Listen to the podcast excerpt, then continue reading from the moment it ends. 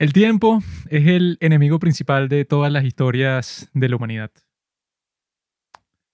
Tienes el tiempo enfrente, hagas lo, hagas lo que hagas, si tú la historia que formaste parte, triunfaste. Digamos que ganaste, destruiste al villano, eres tú, eres el héroe de toda la historia. Pero eso no importa, porque al fin y al cabo el tiempo va a ser de las suyas y tú vas a terminar a un paso de la muerte. Todos vamos a morir. Por eso es que con el tiempo como enemigo principal, el tiempo que transforma todas las cosas y el tiempo que nos ha llevado hasta aquí, tantos momentos brillantes y hermosos que hemos pasado con la serie Better Call Saul, una de las mejores series de toda la historia del mundo. Más Hace de 10 años, ¿no? cinco segundos, silencio. Hace Mm. cinco segundos vimos el último capítulo de Better Call Saul. No hemos leído nada, no hemos visto nada, ningún artículo, YouTube. Esto es completamente orgánico. Es el martes, no toques eso. El miércoles, bueno, ya es miércoles. Y estamos aquí para decirles qué pensamos sobre él. Como eso, como este tipo. Ok, si estás aquí, obviamente que esto va a estar lleno de spoilers, pero si estás aquí, tienes que saber que al fin y al cabo, como pasó en Breaking Bad, obviamente también spoilers para Breaking Bad, pero como pasó en Breaking Bad, al fin y al cabo el tipo corrió, el tipo hizo todo lo posible para que no lo atraparan, el tipo rompió todas las leyes del mundo, mató, robó, hizo todo, hasta el final que bueno, recibió su merecido, dirían algunos. Y esta vez con Saul Goodman, el tipo, frente al mundo, frente a la justicia, el tiempo hizo de las suyas y también terminó tras las rejas, como muchos criminales del mundo. Entonces, por eso el día de hoy estamos aquí para hablar de esta maravilla de serie, que, bueno, obviamente nos gustó mucho a todos. Tenemos mucho que decir sobre este tema. Y estábamos aquí Pablo Call Saul. y mi amigo que es abogado, bueno, intenta hacerlo. Y está aquí, Todavía falta. está aquí para decirnos todas las cosas que nosotros no sabemos sobre la ley. Tú conoces la ley, ¿no? Completamente. Sí, sí. De cabo a rabo. De, de todos los países, de todos lados. Entonces él está aquí porque cualquier cosa, bueno, él también planea ser un abogado bien corrupto cuando, No, no, no digas eso. cuando se gradúe o si se gradúa. No, no digas él eso. planea ser un tipo de eso, pues que Este va a ser tu futuro deja en la calle a las madres solteras así que, y que no, bueno, me da igual que tu esposo te golpee y todo, no me importa, esa casa no es tuya. No. Así que no llores de que, ay, que me quitaron la casa, no importa. Yo me imagino la vida de mi querido amigo Arsenio dentro de 10 años y tengo una intuición de que va a ser en blanco y negro. Vas a tener otro nombre y vas a estar ocultándote de los grandes federales No. de la en 10 República años. Venezolana. Yo básicamente vi la serie para saber cómo no debo ser. Mm, ¿Ok? Una Eso. lección de moral.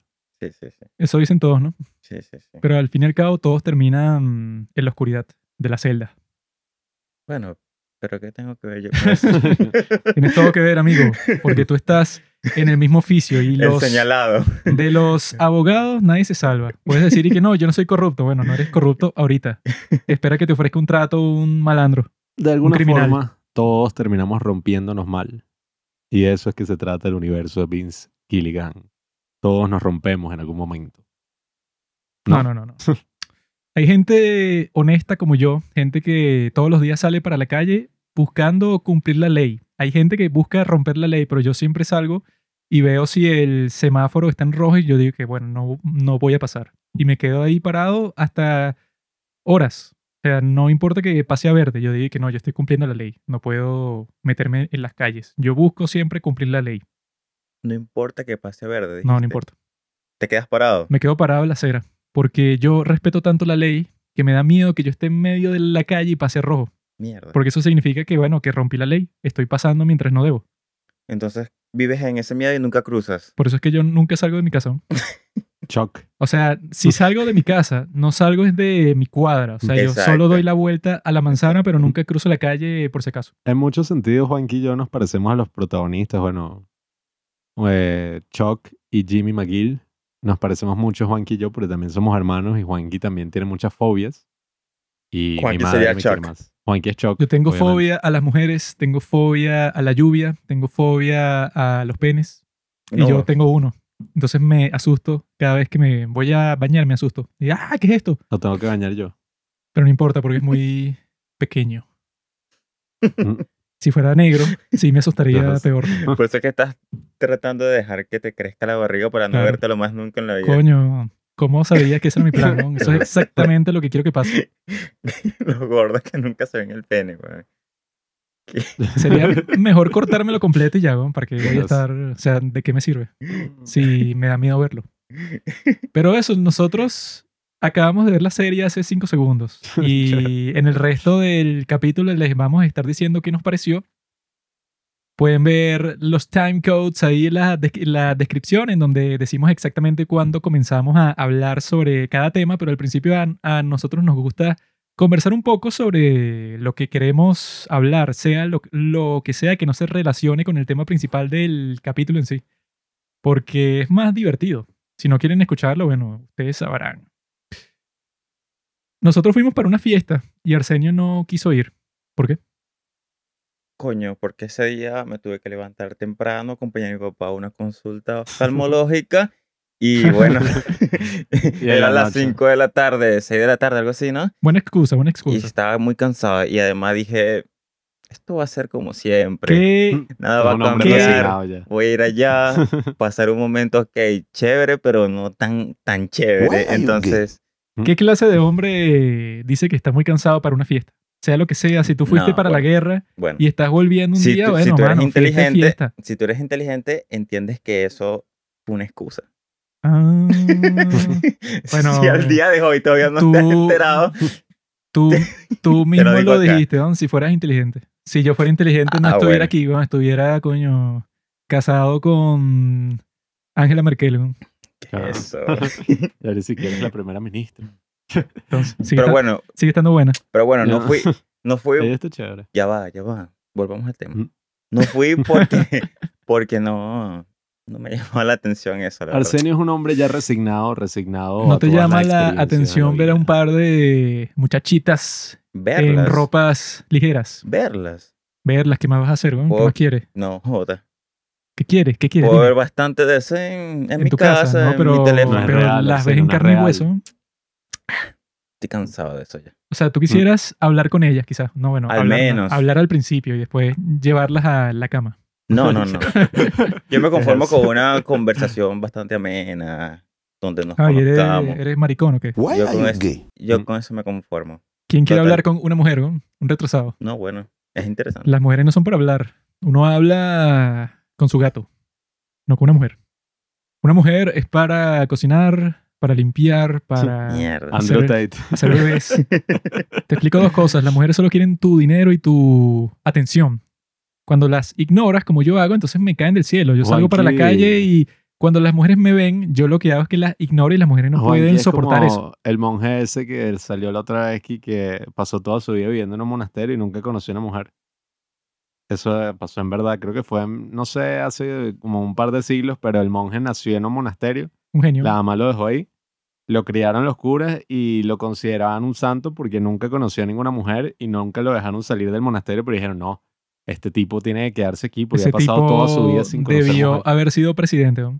Mm. Un genio. Y En- bueno, En, estos días mi papá me, me dijo una frase que aparece en, creo que en Don Quijote de la Mancha. Ay, sí.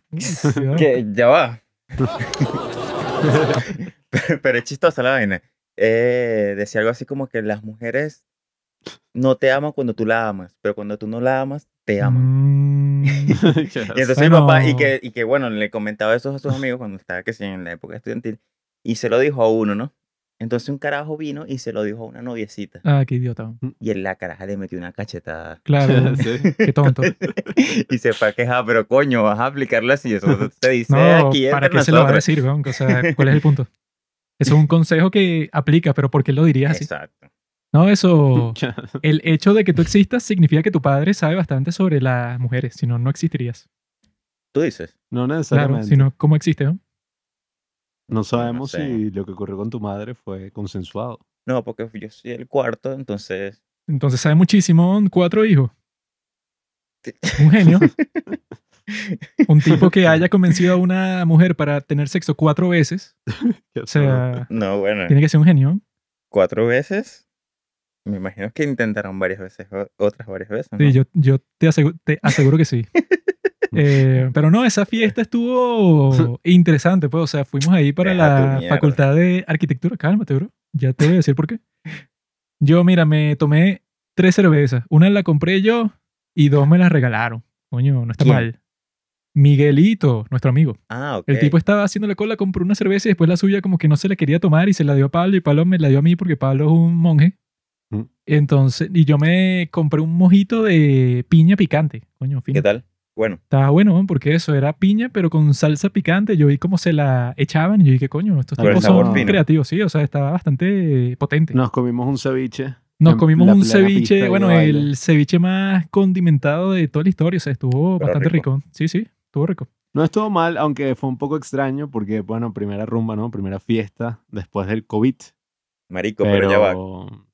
Califica como rumba. Fiesta. es que al Bueno, final todo es la misma mierda, en ¿no? cierto sentido sí era una fiesta porque, bueno, O sea, o sea, era como una existía una, pista de, de baile con un montón de gente, eso, yendo para ese sitio para conocer gente, no sé, pues para pasarla bien.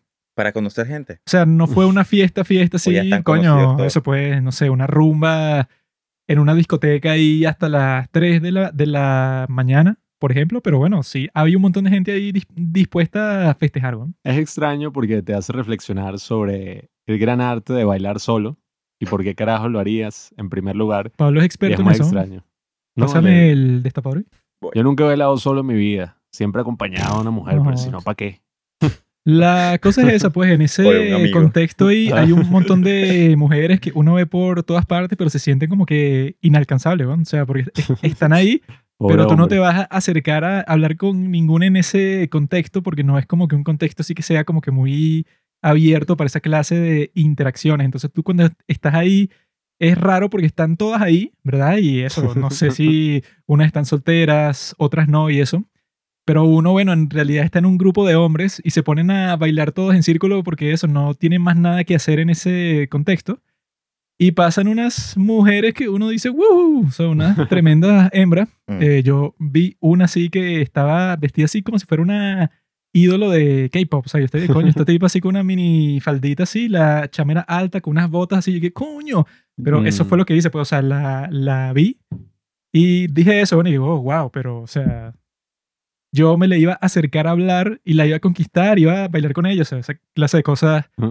Sí pasan, pero no pasan en un contexto como este, eso en donde la mayoría de la gente está ahí, eso, una fiesta más, pero estilo piñata. Porque eso, pues, es así que, bueno, Niños. cada persona se tomó, no sé, como dos cervezas, lo que quiere decir que casi todo el mundo Sí, está sobrio ahí.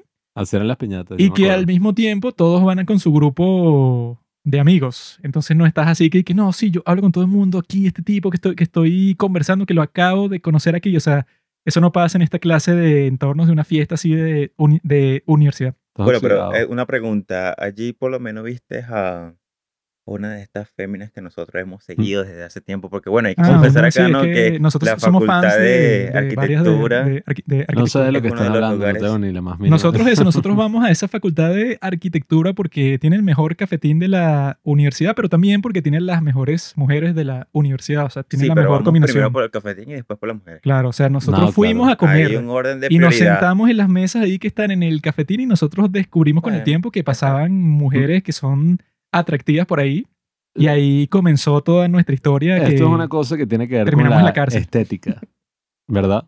A mí me gusta ver cosas bonitas, me gusta verme a mí mismo, me gusta observar el entorno y cuando hay un buen ambiente, bueno, Claro. vale la pena. En este caso, en esta fiesta, yo no estuve muy concentrado en lo que estaba pensando Juanqui. Yo lo que estaba era ¿Cómo viendo... no yo lo que estaba viendo era como el- la gente que empezó a llegar y como era entrada libre, ¿no? Podía entrar cualquier persona del mundo. Fue muy extraño, pero empezó, no sé, como una gran cantidad de sujetos que, bueno, en nuestro país les dicen come gatos ¿Qué es eso? eh, o come gato.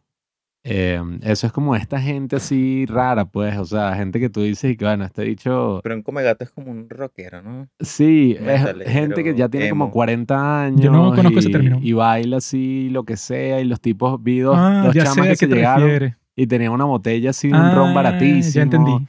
Había mucha gente así, yo sobre todo porque me quedé en la pista Sí, o bailando. sea, gente que no es estudiante. Sí. Y te, Para y nada. te acercas y hueles como a remojado. Sí, yo me quedé en la pista bailando eh, como una hora, más o menos. La huevona, solo. Y sí, Una hora bueno, bailando solo. después se formó como un círculo y un trencito y todos estaban ahí tú como... estabas ahí? Sí, sí, yo era el que llevaba el trencito. Eh, todos estaban ahí como emocionados, pero yo me di cuenta que la no hay gente... pruebas sobre eso, ¿no? No, no, no, no, no, no, eso, ver. pero- Bueno. no, no, ne- no quería pruebas tampoco porque la gente que estaba era, como te digo, pues pura gente rara. O sea, una señora, pelo blanco, corto, de lentes, vestida así como si hubiera ido, no sé, a, a comprar verdura. Así que, eh, eh, eh, eh, moviendo el culo así que sí con música electrónica, porque ni Suena siquiera chévere, ¿no? era como un mix ahí electro caribe. Tener el raro. pelo blanco y estar en una fiesta así universitaria es un poco extraño, pero al mismo tiempo es que, bueno, bien, bien por una señora que pueda hacer eso. Sí, bueno, yo terminaba vacilando. profesora. No creo. Ah, no tenía quizá. pinta de profesora. Porque Tenía pinta más era así. de prostituta de tercera edad. Eh, No es para discriminar a las prostitutas de tercera edad, yo creo que son buenas, bonitas y baratas. Como mi ex esposa. Em, prostituta de, ter- de tercera edad. Pero no era de tercera edad, era de tercera. O sea, era muy barata. Por eso se casó conmigo. de tercera clase. Maldita puta. Ajá, am- am- Ajá. amigo, habla claro. Fuiste y te aburriste. ¿Por qué? Porque es una mierda de fiesta. ¿Por qué No, es o una sea, mierda de fiesta? Ok, exacto. Porque nosotros no, o sea, los hombres no van a las fiestas para bailar solos No, o bueno. para bailar en general. Nadie quiere bailar nada. va, pasé- hay, tipos, hay bien. tipos que, bueno, ya que Pablo como que está se está inclinando hipnotizado. hacia allá, Mm. tipos que van a las fiestas, a las rumbas, a las discotecas y van a disfrutar. No, eso Es pues lo yo, que yo le comentaba la otra nunca he ido a ninguna fiesta para pasarla bien, entre comillas. Porque por pasarla bien, bueno, uno Me puede hacer en mi 10.000 casa. cosas. Eso pues, no, o sea, No. puedes hacer un millón de cosas distintas para pasarla bien, pero en realidad un sitio así social, ¿verdad? Sí, Estás ahí para conocer chicas, Sí, pero amigo. bueno, eh, eh, Pero lo que pasa tipo es que, es que música, o uno tiene que sea. cambiar esa perspectiva porque no es la que entiende el general de la No, persona. es que, exacto. Porque acá eh, yo les comentaba hace tiempo, ¿no? Que un amigo mío se la pasa en discoteca y vaina. Y Mm. él dice que él va a disfrutar, a tomar. La bebida le, le provoca Te disfrute. explico, Arsenio. La música. Eso es como que baile. yo diga que, no sé. A ver, ¿qué se me ocurre? No, es que yo voy para la universidad porque, bueno, no sé, porque las sillas son muy cómodas, por ejemplo. Qué Y que bueno, weón, o sea, ok, tú puedes ir por lo que te dé la gana. O sea, tú puedes ir porque, no sé, ay, me gusta la música. Y que bueno, esa música la ponen solo ahí o qué. O sea, e- es- eso puede, o sea, ok, tú puedes ir por la razón que tú quieras, pero eso es una hipnosis que te estás haciendo para convencerte a ti mismo que tú en realidad disfrutas eso. Bueno, Porque Mm. la razón principal eso, pues, de que la gente se reúne es porque, como tú dijiste, pues, o sea, tú te estarías satisfecho con una conversación con una de las mujeres bonitas que van, ¿verdad? Sí. Entonces, si eso no pasa, no estarías satisfecho, ¿no? Pero existe esa especie de, como que, mentalidad de que no, si tú vas para un sitio así para pasarla bien, entonces la gente se te acerca, porque, ok, eso es como que una mentalidad que tú te convences de eso, ¿verdad? ¿Por qué? Porque tú quieres que la gente reaccione bien a ti, o sea, que la gente piense que tú eres cool. Entonces lo que te dicen es que no, tú tienes que ir para pasarla bien, como si tú no estás buscando ningún resultado de esa salida. O sea, eso es lo que tú tienes que hacerle pensar a los demás, ¿verdad? Pero eso no es verdad, pues. Pero a ti te conviene que los demás piensen eso. aunque bueno, a mí lo que me gustó de este caso es que literalmente gasté como 3 dólares. Eh, entonces no era y que, ay, tuve que planear con muchísima antelación, llegarme a una discoteca. Bueno, aquí en Venezuela, al menos en nuestro caso, siempre es No, un eso drama. en porque, ajá. el caso de cualquiera que no tenga en su cuenta, no sé, con 100 mil dólares. Sí, porque todo es así carísimo ahora y todo es como que, bueno, no me dejaron entrar, bueno, no sé qué, qué. y No, y que eso, y lo que suele pasar aquí es y que no, para tú poder entrar, tienes que comprar como dos botellas de ron, por Mm. ejemplo. Los servicios. Entonces, como todo, Sí. todos van en grupo, es que no, compramos uno que no sé, que la botella en una, una tienda te cuesta como 15 dólares. Aquí la compramos 30. entre todos en 45. ¿no? Y, y es que, ok. Sí, sí, sí, sí, sí. O sea, ese es el como que re- requisito. Y cuando entras, eso, pues, lo que nos ha pasado ya como mil veces es que todo el mundo va con su pareja, ¿no? Que es y que, bueno, Yo no ya soy muy- eso, muy y, fanático y de la está, y está este tipo que, que compra 20 mil servicios y todo el mundo se le acerca, Bueno, claro, ¿sabes? no? el tipo más popular de todo el sitio. Para mí lo de los Claro. clubes, las discotecas y eso es un poco como el episodio este de Atlanta, ¿sabes? La serie esta de, Ah, claro. de ¿cómo es? Childish Gambino, Donald Glover.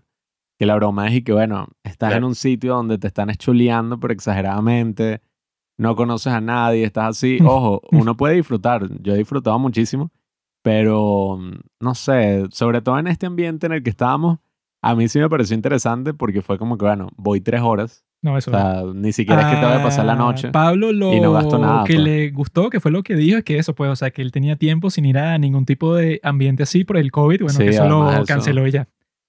Pero en general, la razón por la que uno iría en bajo cualquier circunstancia es eso, pues, y bueno, quiero conocer mujeres, ¿no?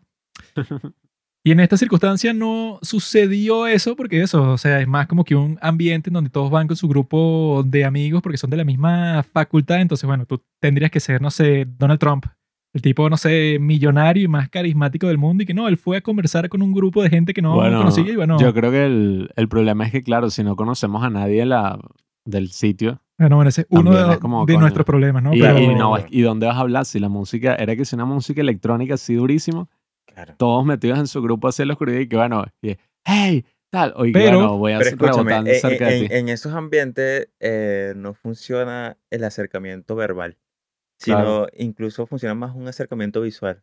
¿Sabes? Que por lo menos tú estás allí, tata, y de repente una caraja se te queda viendo, tú, tú la ves, la ves, intercambian mira y de repente tú te acercas, ta, y terminan bailando. Mm. cosas así. Mm, Claro. Pero si es un ambiente donde nadie baila con nadie, todo es Eso- individual. Bueno, no, era música, Eh, era electrónica en solos este caso nadie bailó con nadie nunca. No, bueno, pero imagínate. Bueno, lo que pasa es que incluso si fuese un ambiente donde la gente estaba bailando ahí entre ellos, hubiese sido igual de difícil. ¿no? Y Claro, sí, sí. sería un poco yo raro. hubiera terminado bailando con la vieja. Y, Sería un poco raro también como que saltar a bailar así de una con alguien que no conoces, pero en lo absoluto de nada, ni, ni de vista. Raro para Coño, ti, sí hermanito. yo pasa, hago eso todos los O días. sea, Sí pasa. Pasa, pues, o sea, pero en un contexto así lo que tendría más sentido es que tú medio converses algo ahí para que eso, decidir que eso, pues, hola, ¿verdad? Y luego medio bailas, ¿no? Sí, sí. Pero eso, bailar apasionadamente con una Aunque persona va, cualquiera que te encuentres. esto de que tú le dices, podemos bailar. Claro. Y te acercas. Bueno, una vez allá en la universidad estaban en. Ah, no, pero ese era otro tipo de fiesta. Ese era un tipo de fiesta que existía antes del COVID, que, que ahí en esas pistas sí era todo el mundo Exacto, bailando con todo el mundo, pero desde el, desde el principio. Aunque era el tipo, en este caso era el tipo de música, no el COVID, porque ajá. O Era sea, electrónica Era una y- música y todo, y un bicho que se con un acordeón. No, eso, pero yo sí Después un pienso que el tambores. COVID sí existe como factor ahí, pues. Porque Nah. eso, antes del COVID, cuando fuimos a la fiesta esa que fue que sí en que ingeniería, creo. Eh, eh, eso ahí sí, Sí, era sí, eso, sí. pues. O sea, que sí, todas las ventanas cerradas, El todo el mundo sudor, dentro el sudando, eso no lo harían oscuro. ahorita. O sea, Yo creo que sí, aquí No, tenía un yo creo que no. No, pero lo que no estás comprendiendo, niñito, es que en ese ambiente no hacía calor porque era como que medio abierto porque tiene ventanas por todas partes. Pero en el que nosotros fuimos, eso que tú entrabas y tú sentías el vapor de toda la gente y Horrible. estabas sudando todo ese tiempo. Y ahí sí era todo el mundo bailando con todo el mundo que tú le podías pre- preguntar a cualquiera y era mucho más normal. Bueno, y ese día terminamos bailando con una chama que andaba con nosotros. Claro. Tampoco fue que. Aunque no sé, yo Sí, a o sea que medida- bailaste con 100 no, personas no pasó. desconocidas. A ¿no? medida que pasa el tiempo, el dicho de mi querido amigo, ¿cómo es? Andrés, que apareció en este podcast, ¿cómo es? Si la violación es inminente, disfrútala. Eh, eso es lo que me ha enseñado Venezuela. que es como que, bueno, si, a ver, no es el mejor ambiente, no es lo que uno se imaginaba y tal, ya que coño, o sea, si estoy aquí voy a tratar de disfrutar en lo posible y nada, o sea, después te Bueno, vas y ya depende, no ¿no? perdiste mucho, pues no es y que no, voy a pasar aquí 10 horas y voy a gastar todo el dinero que tengo, o sea, Eso que yo ratico, conozco gente que coño. sí hace eso, pues. O sea, que es y que no, pero yo voy a forzar todo. Eso voy a Exacto. gastar para comprarme cinco botellas y para emborrachar a todas las mujeres que estén cerca y yo también estoy Claro. borracho para ver si pasa algo. Eso pues, gente que tiene más plata que nosotros que puede permitirse eso. Yo he visto varios casos de ese estilo.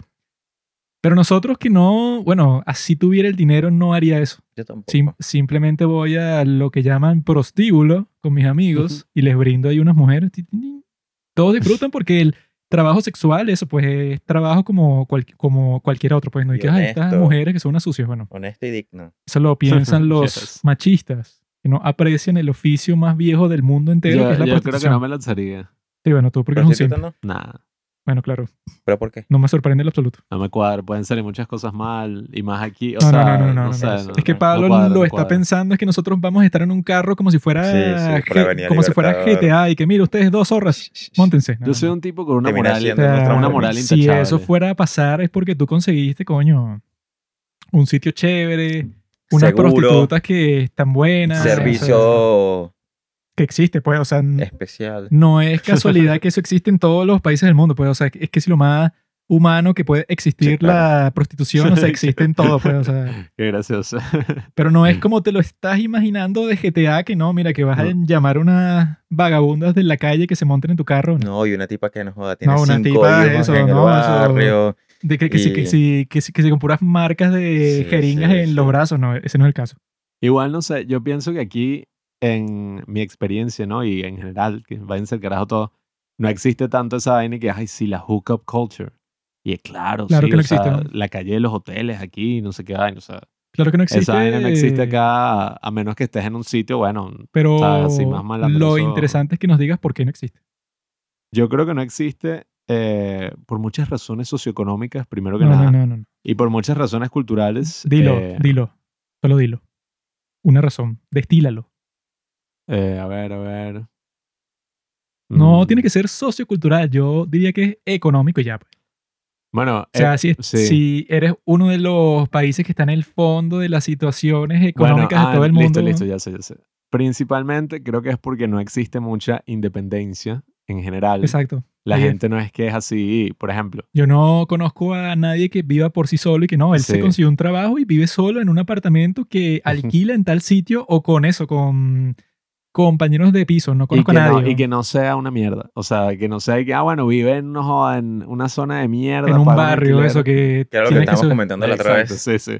Eh, que esa es la- el- toda la cuestión. Pues eso de independizarse en un país así es muy difícil.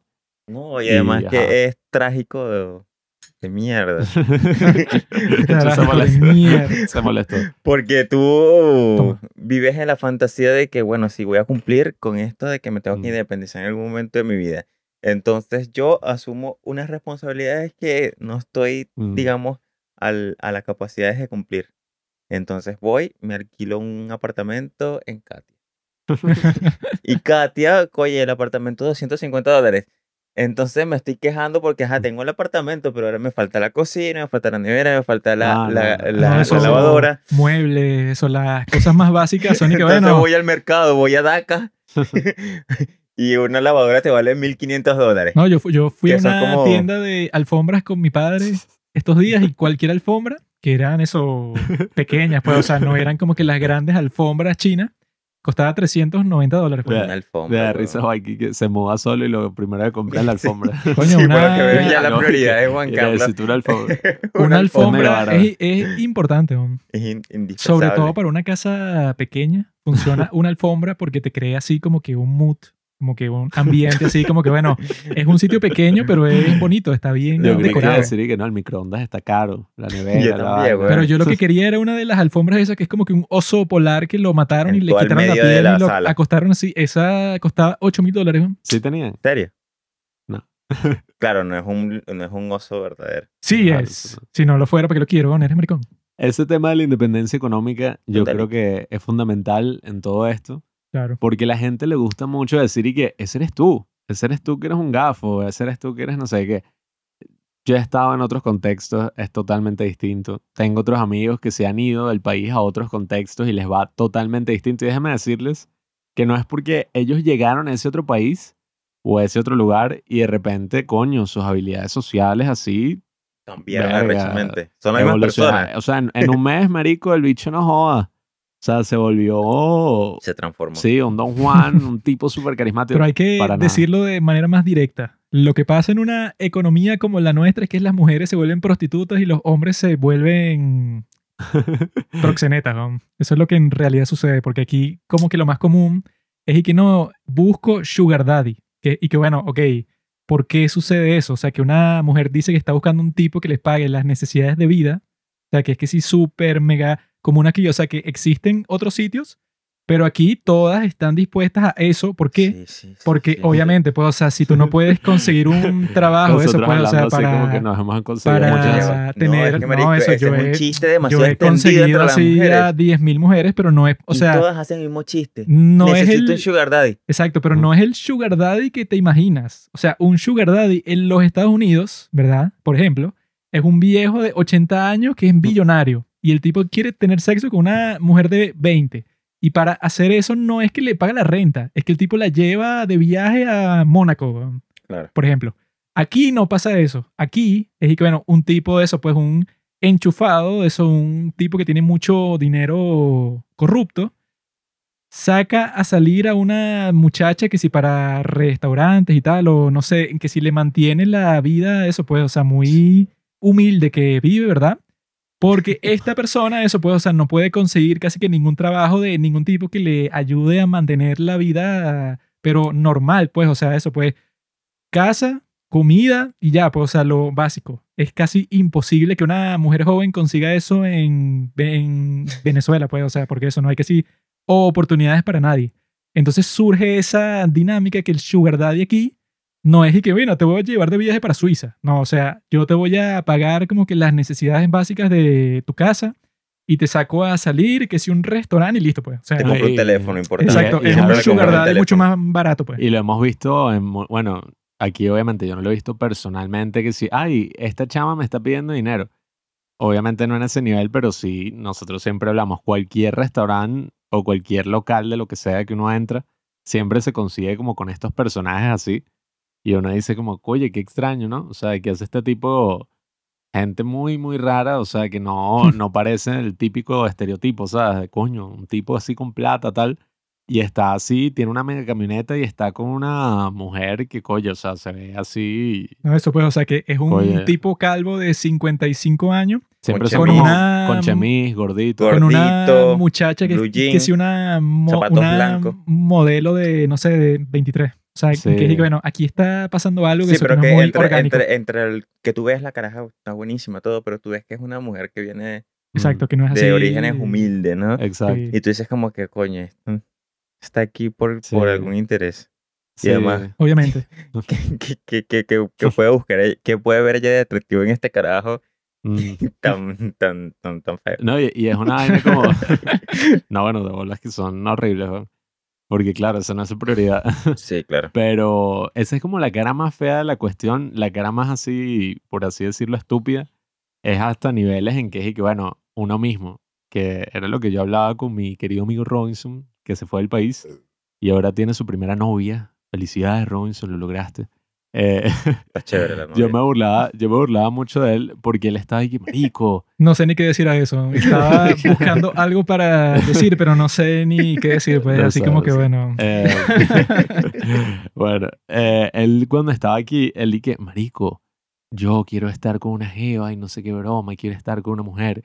Decía cosas así y yo me reía porque yo decía como que, bueno, si tú ni siquiera puedes tener tu vida en orden porque estás que si vuelto un culo en mil cosas, en mil problemas, no tienes ni siquiera seguridad en dónde estás viviendo, eh, tienes un trabajo de mierda que te está consumiendo, o sea, una situación de vida muy precaria. ¿Quién quisiera estar contigo? Sí, ¿qué, qué tanto valor? O bueno, ni siquiera sé si verlo desde ese punto de vista, pero o sea, sí, o sea, ¿qué vas a hacer con una, con una jeva, con una mujer? O sea, no sé, es absurdo. Por eso Dios inventó las prostitutas. Para los hombres como nosotros que estamos así en una época de transición de nuestras vidas, buscamos unas buenas putas y la pasamos bien, ¿no? Eso era lo que estábamos diciendo, que si tú contratas a una puta, le, le puedes decir puta cuando llegue.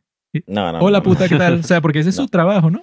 Lo normal, Entonces, si- lo si tú normal les dices- sería en un contexto normal Puta, que, pasa para acá. que hay mujeres que se encuentran en la misma situación de uno Ah. y comparten. No, pero tus tú, est- compañeras de esa- trabajo, tú tus estás compañeras de Exacto. hablando de un mundo imaginario. ¿no? Yo estoy hablando de la realidad. Pero es que En la realidad, coño, Mm. unas O prostitutas. sea, tantas mujeres que hay en, en, en, en, en el mundo, ¿no? Bueno, Hay por lo muchos menos, peces en el agua. digamos en, en, en Venezuela. Coño, ¿cuántas, cu- ¿cuántas veces tirará una mujer o cogerá una mujer, una mujer en su vida? no tengo esas ¿Con estadísticas. no. cuántos tipos? No las tengo, pero las ¿Y puedo con cuántos? 554. Exacto, tú deberías entrar en, en, en, en una de ellas, Mm. al menos, por probabilidades, ¿no? Entonces, Mm. Mm, Bueno, y hay, no algo, ser tan difícil. hay algo O sea, interesante. ellas también tienen necesidades igual que nosotros. ¿Qué hablas? ¿No? Las mujeres odian el sexo, amigo. Las mujeres sufren mucho cuando tienen sexo. Ellas solo lo hacen para Ahora, habría- satisfacerte a ¿Sabe- ti. ¿Cuál sería interesante? Preguntar cuántas mujeres se masturban. Mm, Mm. Podríamos hacer esa encuesta Yo en el Instagram de los padres del cine, porque nos absurdo, muchas mujeres. Sí, idiota. saca, saca un, Ajá, y si se masturban, ¿qué? O sea, ¿cuál es Coño, la, si la se conclusión? masturba, yo lo que pienso, bueno, una mujer se masturba, primero conoce su cuerpo. Segundo, Mm. conoce lo que le gusta, ¿no? Bueno, eso va ligado a conocer su cuerpo. Claro. Y segundo, tiene un deseo constante. Constante no creo, pero Sí, sí, recurrente. sí. Yo- bueno, yo, yo- Porque si a yo, ver, si yo que yo he conocido que tuviera un deseo constante ahorita, Escucha, las Sería mujeres- problemático. Las mujeres que se masturban, las que yo he conocido, que me lo han dicho, claro. yo he visto, son las que más se parecen a los hombres. Coño, es que si te lo dijeron es que son una zorra, ¿no? Por eso, ¿Qué por es eso. Por eso. Entonces, Eso- oye, en cambio, las que, las que, las que, bueno, tú algún momento en alguna conversación llegas y le preguntas, ¿te masturbas? Te dicen que no. Mira, tonto, te explico. La verga. El problema con eso es que, bueno, ¿quién te lo va a decir?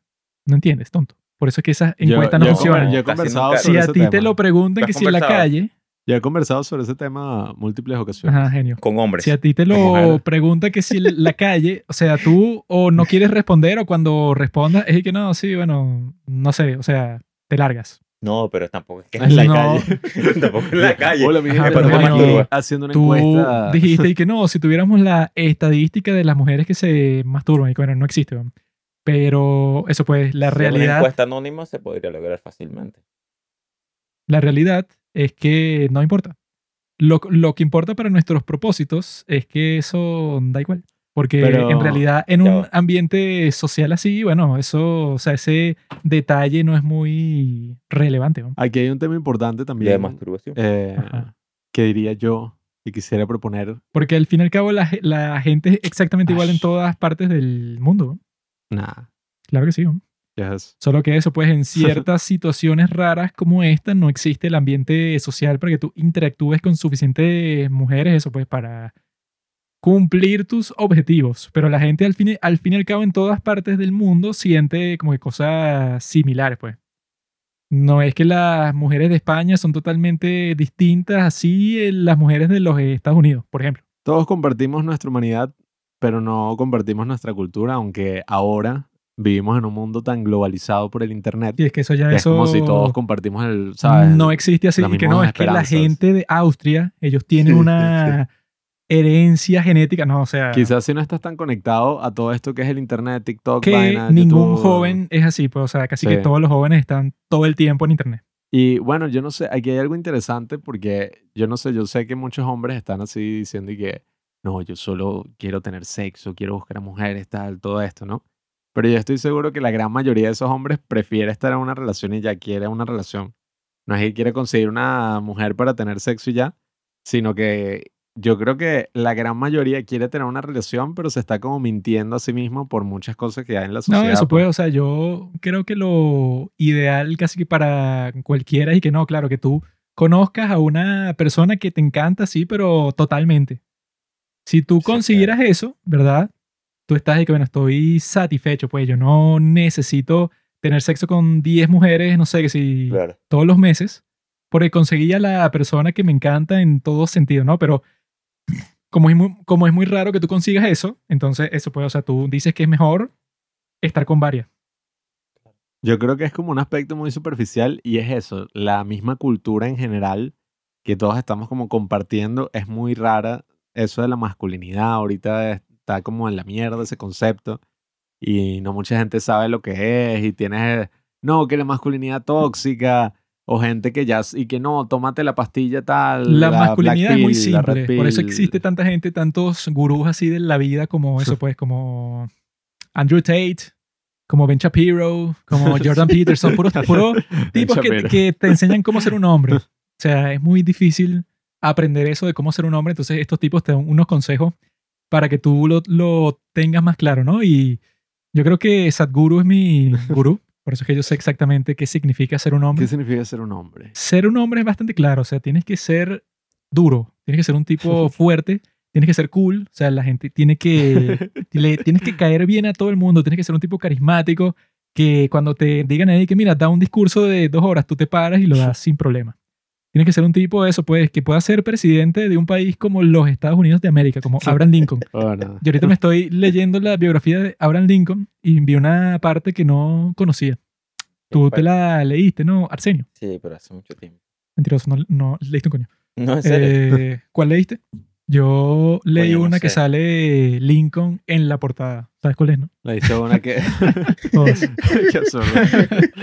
No, eso pues, sea diste que, que venía con el el- periódico, así, un libro y todo lo, lo que yo pensaba, ¿verdad? Es que Lincoln llegó a ser presidente, ¿no?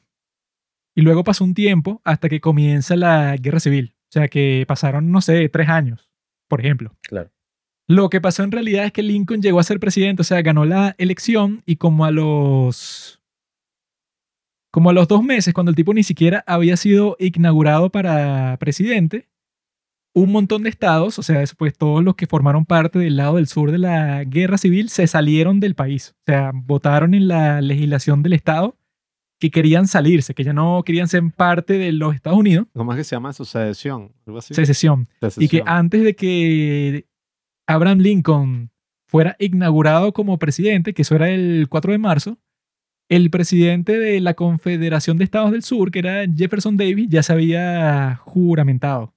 Entonces, y que bueno, que él cuando parte en tren para Washington, él da un discurso improvisado para toda la gente del, del pueblo, ¿no? O sea, que eran sus vecinos de Springfield, Illinois. Y él dice, y que no, eso, yo me enfrento el día de hoy a una misión más, más difícil que la de George Washington. Y que, que, o sea, yo no sabía nada, ¿no? Y yo cuando veo que él dice eso, yo dije, bueno, qué exagerado, pues, y que es más difícil que la de Washington. Pero eso, pues, o sea, el tipo cuando se juramenta, ya los estados se habían salido del país. Y dije, coño, entonces como que sí es más difícil. Ni eres presidente y ya tienes en, en las manos y que, mira, la mitad del país no quiere formar parte del país. Y dije, ¿qué? O sea, eso puede, o sea, una labor que tú la ves y yo dije, ajá, ¿y quién quisiera eso? Pues ser el líder cuando te toca decidir eso. Y que, bueno, ¿qué vas a hacer con los estados que se salieron de la unión? O sea, yo dije, qué locura, ¿no? Claro. Ese es el, los grandes hombres de la historia, son aquellos que se, no sé, toman su rol frente a la adversidad. Si tú te das cuenta de los grandes presidentes en la historia de un país, o al menos en la historia de Estados Unidos, son esos presidentes que tomaron su rol y aceptaron su rol en momentos de gran adversidad. Bueno, es que Franklin eso Roosevelt en la Gran Depresión. Casi cualquier persona, o sea, yo viendo eso y bueno, muchas personas siendo Lincoln dirían y que, bueno, ¿saben que Yo como que renuncio. No, Porque, claro. li- Lo que pasa es que porque me imagino que literalmente Lincoln- tengo una guerra enfrente. Exacto, eso es lo que iba a decir, que me imagino que Lincoln en ese momento ya sabía que eso implicaba una guerra civil. No, eso, lo que te muestran ahí es que él estaba seguro de que lo que decían los del sur, que se iban a salir de la unión, era un bluff. O sea, es que no, bueno, ellos lo están diciendo, pero no hay forma de que lo hagan porque es muy loco. Y él cuando se entera es que, coño, era verdad. Ah. Y es que, bueno, pero ya eso me toca, eso, ya estoy en el viaje para Washington. Y es que, bueno, me jodí. O sea, es que, bueno, soy el líder que sin el momento más difícil que existe para ser líder. sí, o sea, es una sí. locura. Eso es interesante cuando la gente tiene que asumir, por así decirlo, su rol en la historia. Porque muchas veces ocurre que, bueno, alguien está en un lugar específico, en un momento específico, y le tocó, bueno, tomar una decisión que va a afectar la vida de miles, quién sabe si de millones de personas. Claro, pero yo lo que considero es que el- lo más crucial ahí es que uno no sabe si esa persona está capacitada para manejar esas situaciones. Claro. Porque por lo menos, bueno, vamos a traer un, un e- el ejemplo de la política venezolana, ¿no? que, que resulta que en la cuestión de, de Guaidó, el carajo, el carajo estuvo ahí porque le tocaba al, a Voluntad Popular, Mm. eh, digamos, presidenciar la Asamblea Nacional o sea, ese fue año. parte del Y azar de la resulta vida. pues. que Guaidó, lejos de, de ser el líder de, de Voluntad Popular, ¿verdad? Fue el que quedó porque todos los que venían, digamos, antes que él, habían Sí, sido, se habían exiliado, se habían Bueno, y que eso, en ese caso, Guaidó se parece bastante a Lincoln, ¿no? Porque, Si cortan esto, coño, Guaidó y Lincoln. porque Lincoln, el tipo solo había tenido un periodo como congresista de los Estados Unidos. Mm. Todo lo demás que intentó, perdió. Senador, congresista, otra vez, Bueno, todo esa es una de las eso es características más arrechas de, de Lincoln, ¿no? Que o sea, se llega a ser perdió, perdió presidente muchas siendo solo congresista, exactamente igual que Y perdió Guaidó. muchas Bueno, veces. y eso le pasó bueno, no vamos a decir que en el mismo nivel, pero por ejemplo, George Washington tuvo su gran serie de fracasos. O por ejemplo, eh, Teddy Roosevelt. Mm. Theodore Roosevelt, que ya estaba leyendo la biografía, pero es como demasiado larga porque hizo muchas cosas. Eh, él también tuvo un pocotón de fracasos así porque él era que sí un joven súper frágil. El carajo ni siquiera sabían si iba a sobrevivir, no sé, la adolescencia. Porque era un carajo, que eso me parece muy interesante. Hay una página que se llama The Art of Manliness, que tiene un podcast y es muy cool. Y ellos hablan de tener como estos ídolos o como eh, gente, no sé, modelos a seguir, por así decirlo, de la historia.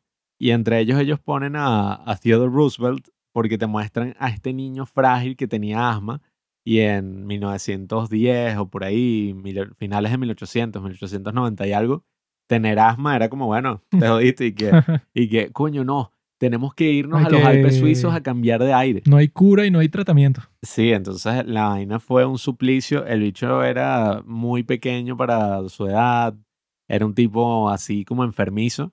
Y a pesar de eso, el carajo se forzó a sí mismo. Y ya cuando estaba en Harvard, en esa época Harvard era como, bueno, si tienes plata ya entras relajado, era como otra cosa. Bueno, El eso, tipo ya era solo demasiado robusto, o sea- podían entrar hombres, así que bueno, tenía mucho más chance de entrar. ¿no? Vale. Pero el carajo era muchísimo más Bueno, robusto que cualquier persona de Harvard. O Hombres sea, blancos. Sí, bueno. Los negros Y ni los dinero. chinos eran acep- Ah, bueno, claro. Pero eh, el Hombres carajo... blancos y con dinero y con propiedad y con... El carajo era súper famoso porque tenía unos hobbies ahí todos locos. Incluso cuando él es presidente de los Estados Unidos, era famoso y que, ah, claro, tú lo podías ver así en invierno, eh, saltando desnudo a uno de los lagos que estaban ahí para ejercitar sus pulmones y hacer ejercicio. El bicho dicen que era súper, súper fuerte y que tenía un pecho así que sí legendario y él era un carajo, o sea, enfermizo, pues, o sea, bueno, él se construyó a sí mismo. Hay una foto de él, ¿no? O sea, que está como que encima de un alce. Ah, O sea, sí, está ajá. como que como si fuera un caballo, pero es un alce.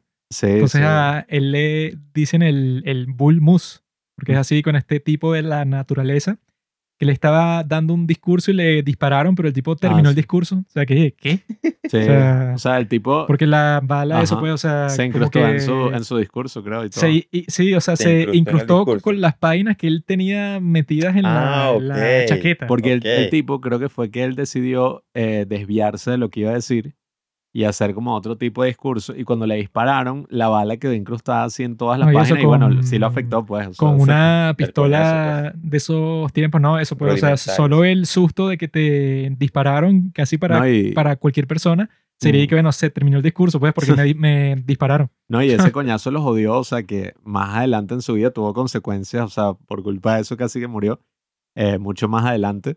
Pero el carajo, la gran anécdota es que a pesar de todo así, el carajo siguió dando su discurso, creo que incluso como unas sí, horas sí, sí, más. o sea, de que eso, pues, y que no, bueno, él siguió por hora y media sí, o sea, cuando estaba que sí que sangrando en el pecho. lo agarraron entre todos así, Y que el sí, tipo, bueno, agárralo, No, claro, que- nunca se escapan. Y el carajo como que había tenido una visión de que el presidente anterior le dijo, por favor, mata a este tipo que es el diablo. Yo he tenido o sea, visiones así. pero logro controlarme. Pero yo creo que eso de ser un hombre es eso, puede ser Bueno, una serie de valores. Ahí está claro, la conclusión es que un, un hombre que es, bueno, un tipo así, pues, Abraham Lincoln, Teddy Roosevelt, Julio César, eso, No, bueno, nada. Calígula, o sea, pura gente Imagínate. así que eso, pues, tortura gente, mete preso a las personas que se opongan a ellos políticamente. Pero sea. es interesante eso, como que los valores que hay detrás de esa idea de ser un hombre.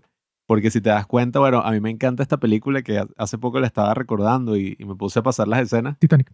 eh, A Hidden Life de Terrence Malick, eh, que es este Ah, carajo ya. que se opuso a decir un juramento eh, de honor, de lealtad hacia Hitler, ¿no? Durante la Segunda Guerra Mundial. Y es todas las consecuencias que este tipo tiene que enfrentar por esa decisión. Porque dicen como que, ajá, pero simplemente di que sí, así tú no tengas la intención de, o sea, si tú no piensas que eso sea verdad. y Cruza los dedos y o ya. sea, sí, o sea, di esa mentira y listo, o sea, sigues con tu vida, pero el carajo dice que no y todo parte desde el principio, una frase, bueno, creo que es mentira, esa es la frase que aparece al final, que es de T.S. Eliot, y dice que la historia está, bueno, construida en puras vidas anónimas, prácticamente, en los sacrificios de tumbas que están ahí que nadie nunca va a visitar. Te explico, bro. Ser hombre se resume en tres cosas. Alcohol, mujeres y juegos de azar. Si eres bueno en las tres cosas, eres un macho. Si no sabes tomar, eres una marica. Si no consigues mujeres, eres maricón. Y si no eres bueno en los juegos de azar, significa que Dios no te quiere. Si Dios no te quiere, bueno, te vas a morir en cualquier momento. Entonces estás jodido. Estamos los tres jodidos. Ahora vamos a buscar las demás cervezas. Ahora que ya sabemos que es un hombre. Podemos comenzar a hablar sobre el hombre más importante del día de hoy que se llama Jimmy McGill. Se llama también Saul Goodman. Y se llama también Gene Takovich. Ah, Mm, ¿Cuál de los tres te gusta más? sí.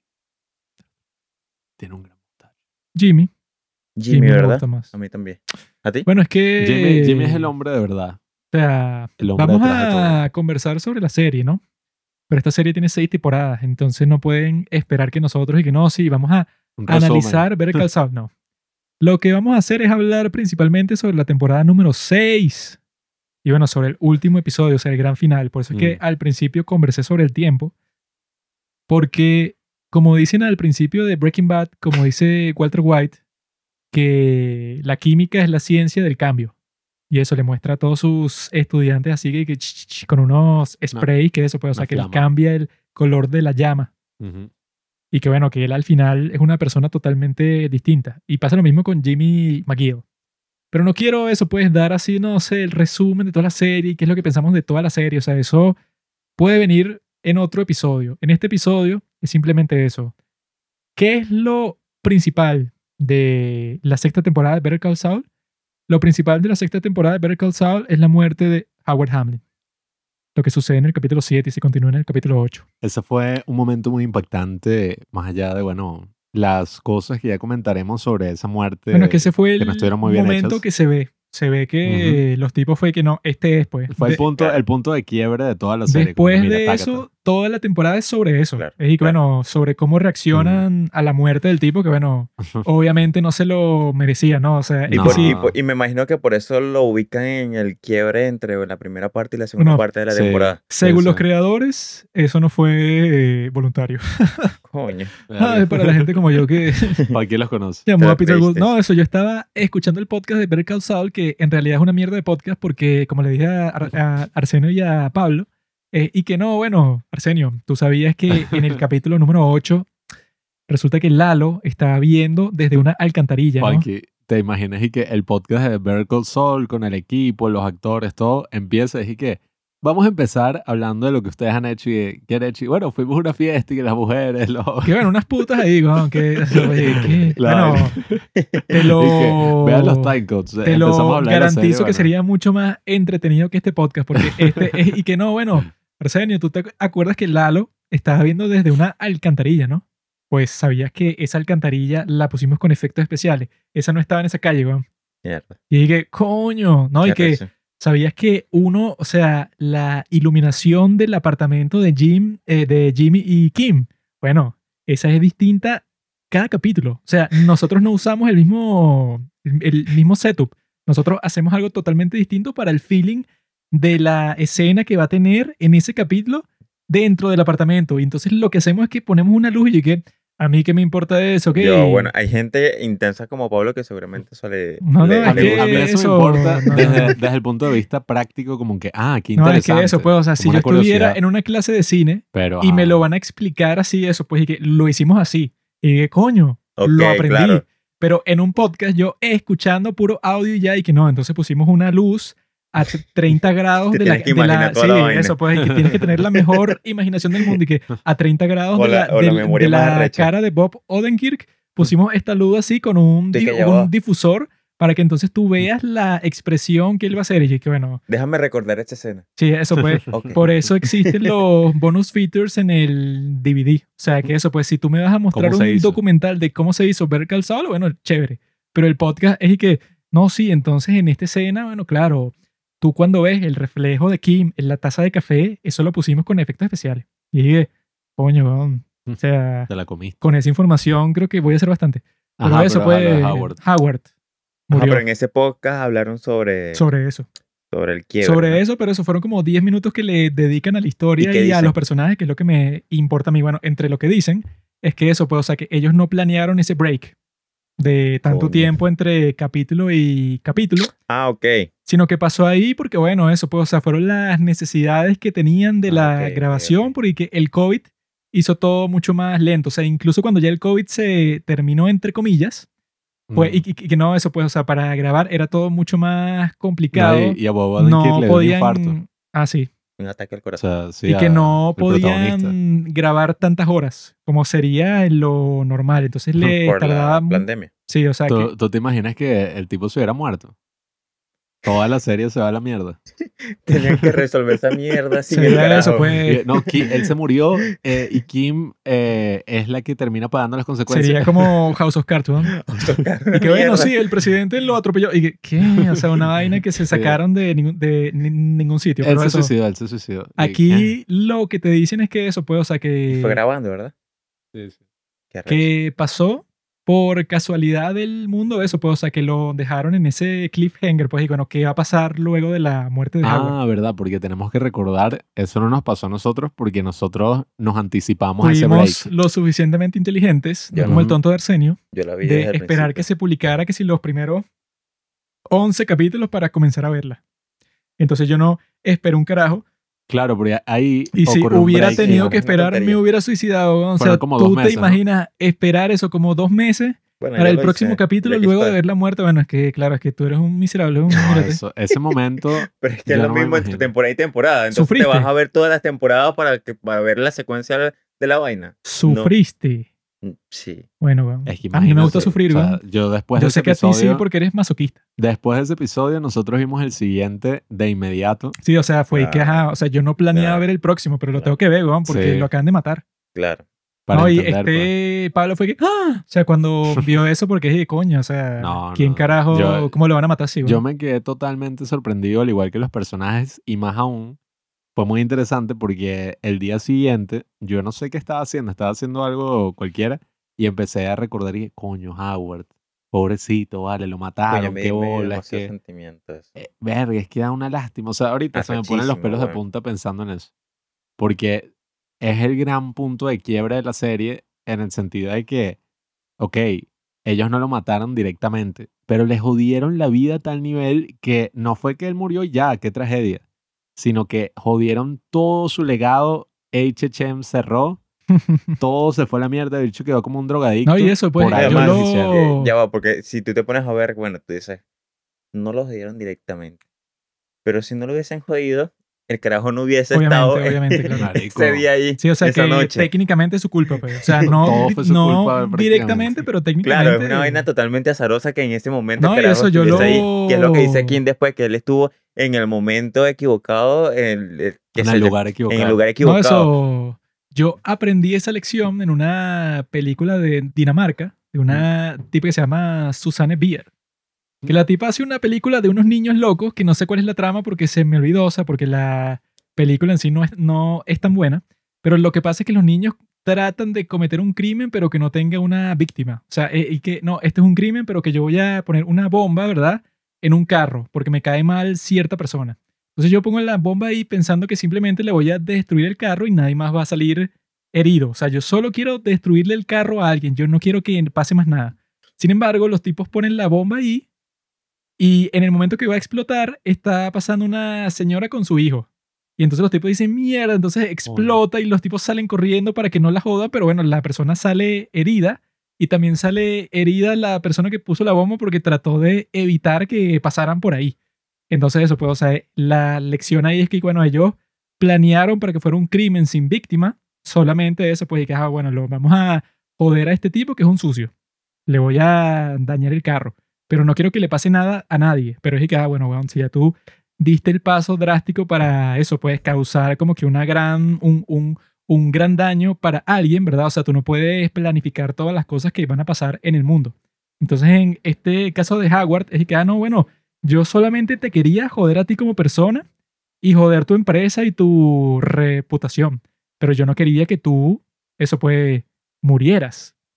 Sin embargo, eso pues, o sea, si tú hiciste todo ese proceso para que el tipo quedara avergonzado completamente, tú no estás tomando en cuenta que eso, o sea, ponte que la salud mental de la persona que tú le quieres hacer eso es terrible, o sea, que tiene, no sé, un montón de enfermedades, tiene estrés postraumático y tal, y tú dices y que bueno, pero no me importa, yo lo quiero hacer igual porque me cae muy mal. Bueno, es muy probable que si tú le quieres destruir toda la reputación, haciendo que quede avergonzado enfrente de Sí, sí, toda la gente que le importa, bueno, es, posible que esa persona se suicide a partir de lo que tú hiciste. Pues, No, y, y- y si a, y si a ti no te importa eso, bueno, como que lo dejaste claro, pues que no, que no Bueno, te y importa. además que esa noche uno puede observar que ya Howard está como destruido, ¿no? Está como tomado, ¿no? Su esposa, O sea, su está matrimonio como- está en la sí, mierda. Lo le que le pasó con vaina. Chuck, que él creía que había sido su culpa, que Chuck se hubiera suicidado. Sí. Eso le afectó la vida Y eso no fue culpa de Jimmy. O sea, que este Jimmy, cuando se lo encuentra, que el tipo está en el baño y le dice, y que no, Jimmy, o sea, yo estoy súper deprimido por lo que hizo Shock Sí. y que yo sé que es mi culpa por- porque eso, o sea, yo lo saqué de la empresa porque el tipo perdió el seguro y eso, pues era, era como que un, una, un socio muy, muy riesgoso para yo tenerlo ahí. Y entonces él piensa que fue porque él lo despidió que él se mató, cuando en realidad fue Jimmy el que causó todo. No, y Y yo, él no se lo eh, dice porque no le importa, pues. Quiero también resaltar una pequeña, eh, un pequeño paralelismo, ¿no? Eh, poniéndome un poco como los del podcast de Better Call Saul, pero bueno, es un mínimo detalle que me gustó mucho ese plano en que, que eso fue horrible, porque ajá, el maldito de Lalo no solamente le bastó con matar a Howard, sino que bueno, jodió a Kim y al otro y que bueno, tienes que ir a matar a, a Gustavo Fring Ah, sí. y al otro lo dejó atado ahí Sí. con el muerto. Entonces el carajo se cae de Y la silla y frente. queda frente a, a Howard. Y me encantó porque muestra ese paralelismo, ¿no? Donde está esa toma de este eh, Jimmy acostado en el piso, lateralmente, así que sí llorando. Y esa es la misma toma que tenemos de Walter en Breaking Bad, cuando muere, bueno, spoiler de Hank. todo, cuando muere Hank. eh, que tenemos Bueno, ahí que no esa. visto eso, sí, no si no has visto nada. o Breaking sea, Bad, si llegaste. No estás- hasta no este punto y, y de no viste Breaking Breaking Bad. Estás loco. Pero bueno, ¿Qué interés cuando, tienes? cuando el tipo ve que matan a Hank y cuando este Gustavo Fring ve que matan a su amigo, pues, o sea, tú tienes esas tres tomas de Sí. que esos son los momentos fundamentales en la vida de estos tres personajes, porque a partir de ahí ya todo se va a la mierda, pues, o sea, ya tú sabes que ese es el punto Sí, de no retorno Aunque- de aunque sin- todas las sin, vidas. sin de embargo, por lo personajes. menos que tú haces ese paralelismo, eh, yo no sentí la muerte, por lo menos de Hank, que también es un carajo que tú dices arrechísimo, pero tú dices es un tipo que está metido, es de la, de la DEA, ¿no? Está metido No, peleando contra narcotraficantes. Eso es lo que iba a tiene- pasar al final. ¿no? Exacto, y se está cayendo a plomo, ¿no? Sí, sí. En cambio, eh, Howard es como otro perfil de tipo, ¿no? Es como un tipo más común que uno, digamos, Claro, siente más empatía, que como que más maten. cercano a uno, y lo matan, y uno como que mierda. No, y con un plan que, si bien el plan es un poco estúpido, ¿no? Eh, Juanqui, eso fue lo que más resaltó. Que el plan ese que hicieron para joder a Howard. Solo explicaré pronto, bro. Si bien eso fue una estupidez, yo creo que es muy interesante porque tú dices de algo tan estúpido y con ese humor así que hacen chistes y es un plan Sí, o sea así de que- comiquita. Ellos se lo toman como si fuera la actividad más divertida que han hecho en un montón de Sí. tiempo. Y, Y, y la ah, no, serie te lo muestra así, la serie te lo muestra como que, ay, esto es una vaina ligera. Y de Sí. repente lo matan, tú dices como, marico, No, sí, eso, ¿qué bueno, pasó? cuando, cuando este Howard boxea con Saul. Por eso. O sea, ¿sabes? que- y que bueno, algo muy tonto, ¿verdad? Algo muy ligero y que bueno, yo sé que tú me estás fastidiando a mí, pero vamos a pelear en este ring de boxeo que alquilé toda la noche para eso, pues para sacar nuestro odio el uno por el otro. Así, pues, o sea, como si fuera un conflicto todo tonto entre dos personas que se caen mal, pero que no están ni cerca de querer matar al otro, pues, o sea, ya eso es claro. demasiado. Claro, cuando llegaste a ese punto es que uno entiende verdaderamente que las consecuencias de todas las acciones que ellos tomaron, coño, son mucho más graves porque esa es la gran cosa con eh, esta serie No, lo que pasa, y lo con que ese pa- universo de Breaking Bad. lo que pasa es que uno lo ve como algo superficial, pero los tipos se estaban metiendo era con la reputación de Howard. Claro. No es una cosa mínima. Sí, o ¿me sea, entiendes? era todo exactamente contra él. O sea, fue Y y además, bueno, y además un carajo que es abogado, ¿verdad? Que está en este mundo donde la reputación juega tanta importancia.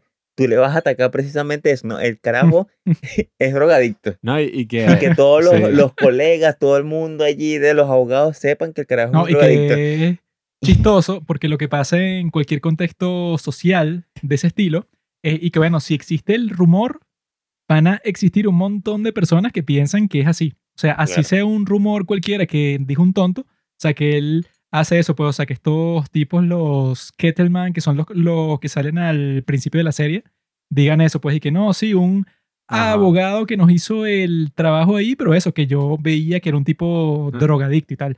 Él y que, bueno, ya con el hecho de que ellos esparzan ese rumor, no tiene que tener eso, pues, ninguna veracidad en ningún sentido para que exista un montón de gente y que no, bueno, sí, o sea, yo sé que este tipo es un drogadicto, pues, o sea, No, es algo y- muy peligroso. Y vemos las graves consecuencias que, bueno, ya se habían visto un poco en el episodio este de la temporada pasada, ¿no? Que este solo está en el desierto y pasa todo esto con Lalo.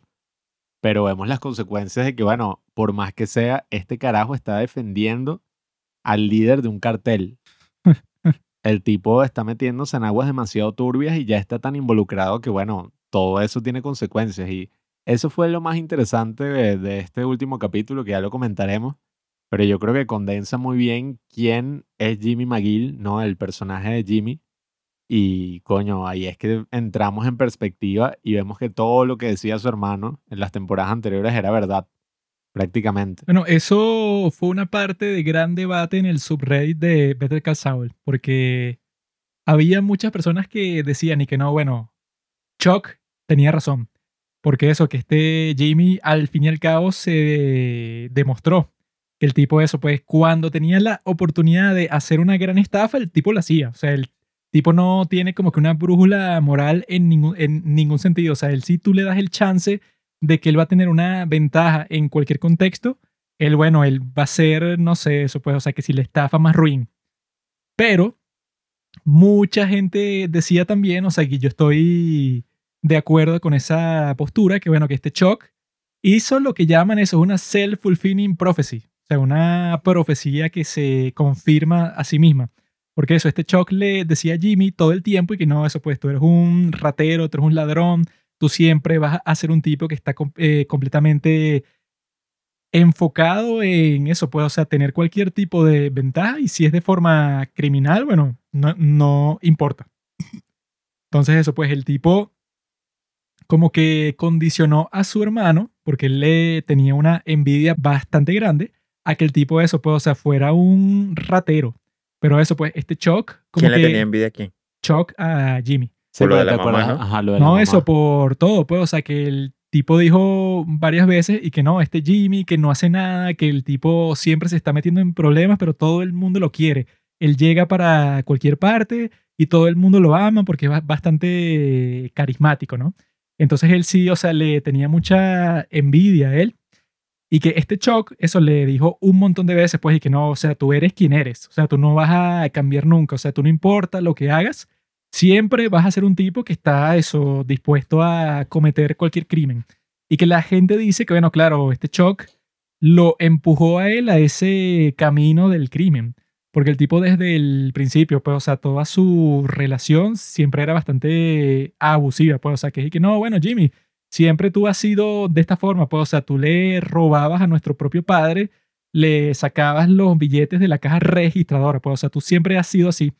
Y que eso, pues, o sea, que el tipo, lo principal desde el principio de la serie es que él no contrató a Jimmy para HHM, pues, o sea, que eso fue cuando este Jimmy se da cuenta que fue su hermano el que le negó el trabajo, fue, y que no, bueno, ese fue el trauma más grande de toda su vida porque este Chuck hizo que pareciera que Howard er- era el que le negó el trabajo, pues, o sea, el que lo iban a contratar y Chuck quería eso, pero este Howard fue, y que no, yo no quiero nada que ver con Jimmy McGill porque es un tipo eso, Sí. un- una persona que no está calificada en ningún sentido para estar aquí. Que esa parte es arrecha porque Jimmy era el que había conseguido el caso. Exacto. El Y que se lo presenta a Chuck El de Sandpiper. Y como que todo el mundo dice, wow, esto es tremendo caso. Y cuando ven, lo sacan. Exacto. pero de la Todos manera creen más- que lo van a contratar porque, mira, este tipo nos trajo un caso que capaz Claro, nos hace ganar millones de dólares.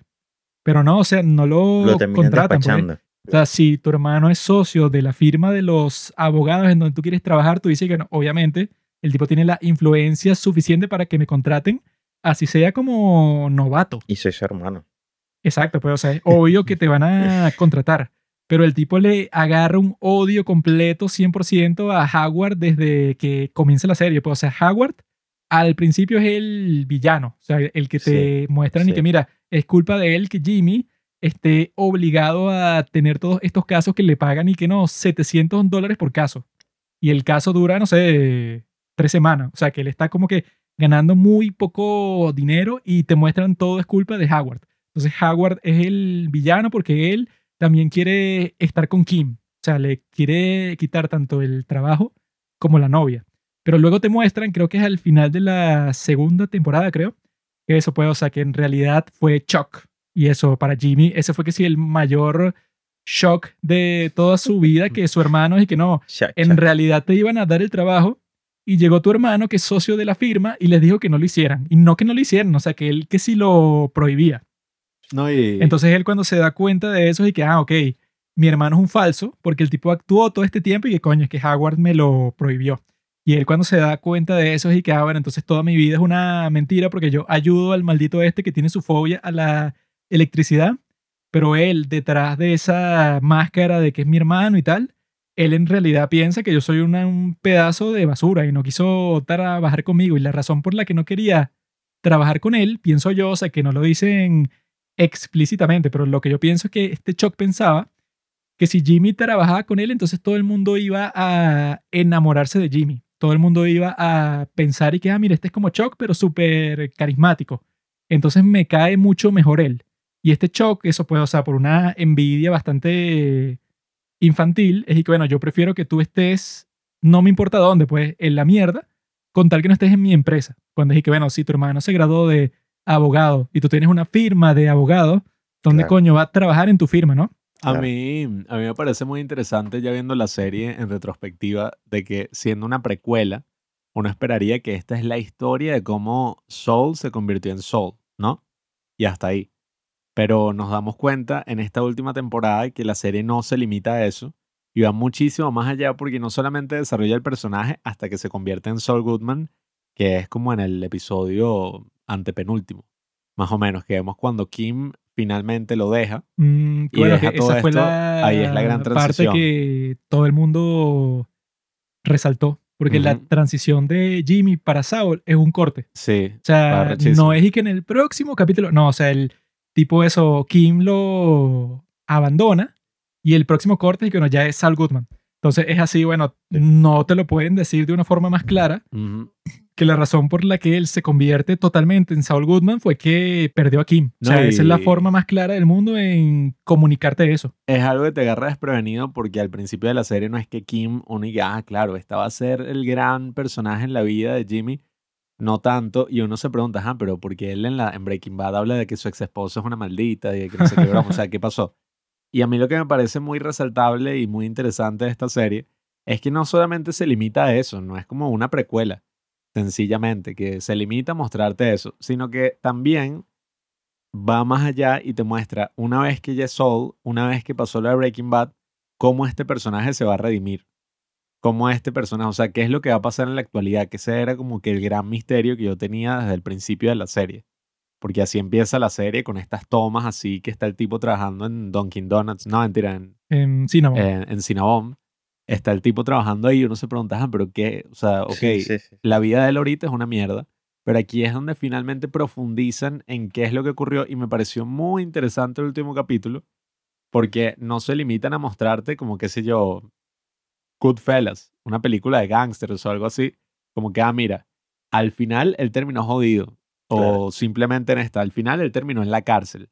Yo creo que va mucho más allá de eso porque si él hubiera pasado siete años en la cárcel y después hubiera como que, ay, mira, el bicho es una lacra, o sea, que viva, que arrecho, que ese Sí, o sea, gran... tipo de Wolf of Wall Street. que, Es que, sí, bueno, el tipo fue para la cárcel como por dos años y fue una cárcel en donde podía jugar tenis, Sí. hacer lo que él quisiera, pero bueno, él el día de hoy es un gurú económico. Cuando Que- dije que, bueno, el tipo era un desgraciado, pero se convirtió en un héroe. Y, y ese es el gran problema con ese tipo de series y películas, que mucha gente no termina entendiendo el mensaje y dice como que, wow, qué, qué arrecho este personaje, o sea, Bueno, así que Yo quiero así ser como el es lobo de que Wall se burlan y que literally me y que Sí. eso American Psycho, Taxi el Joker, el Fight Joker. Club y que este tipo Claro. es exactamente como yo y que bueno, el Claro. punto de la película es que el protagonista es un desquiciado, o sea, un tipo que Y- nadie quisiera ser como él es. Eso es lo que pasa en Breaking Bad, que yo antes de verla, porque yo la vi muy tarde,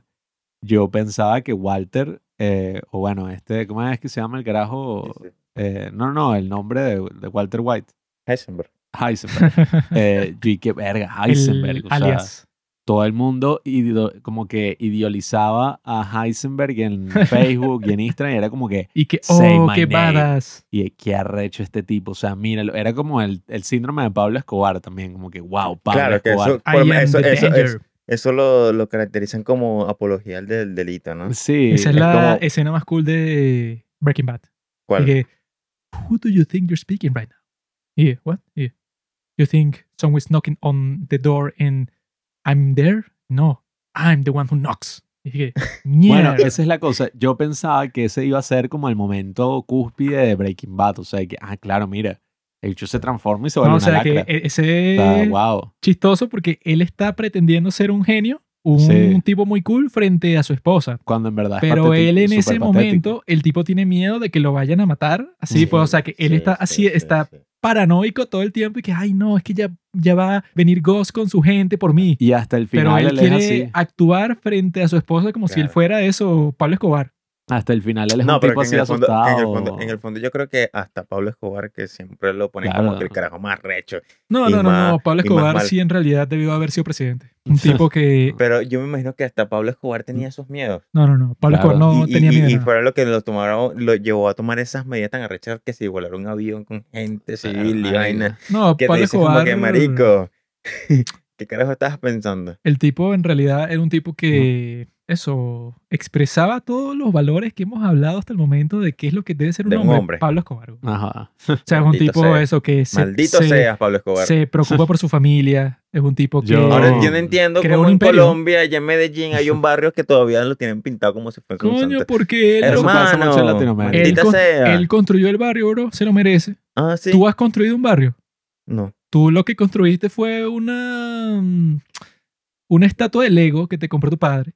El tipo construyó un barrio completo. Creí que ibas a decir que era vaina de Minecraft. Ah, no, este Está chamo viejo, está, chamo, estás este es de la Sí, generación Z. Yo sí, soy sí. Son unos baby boomer.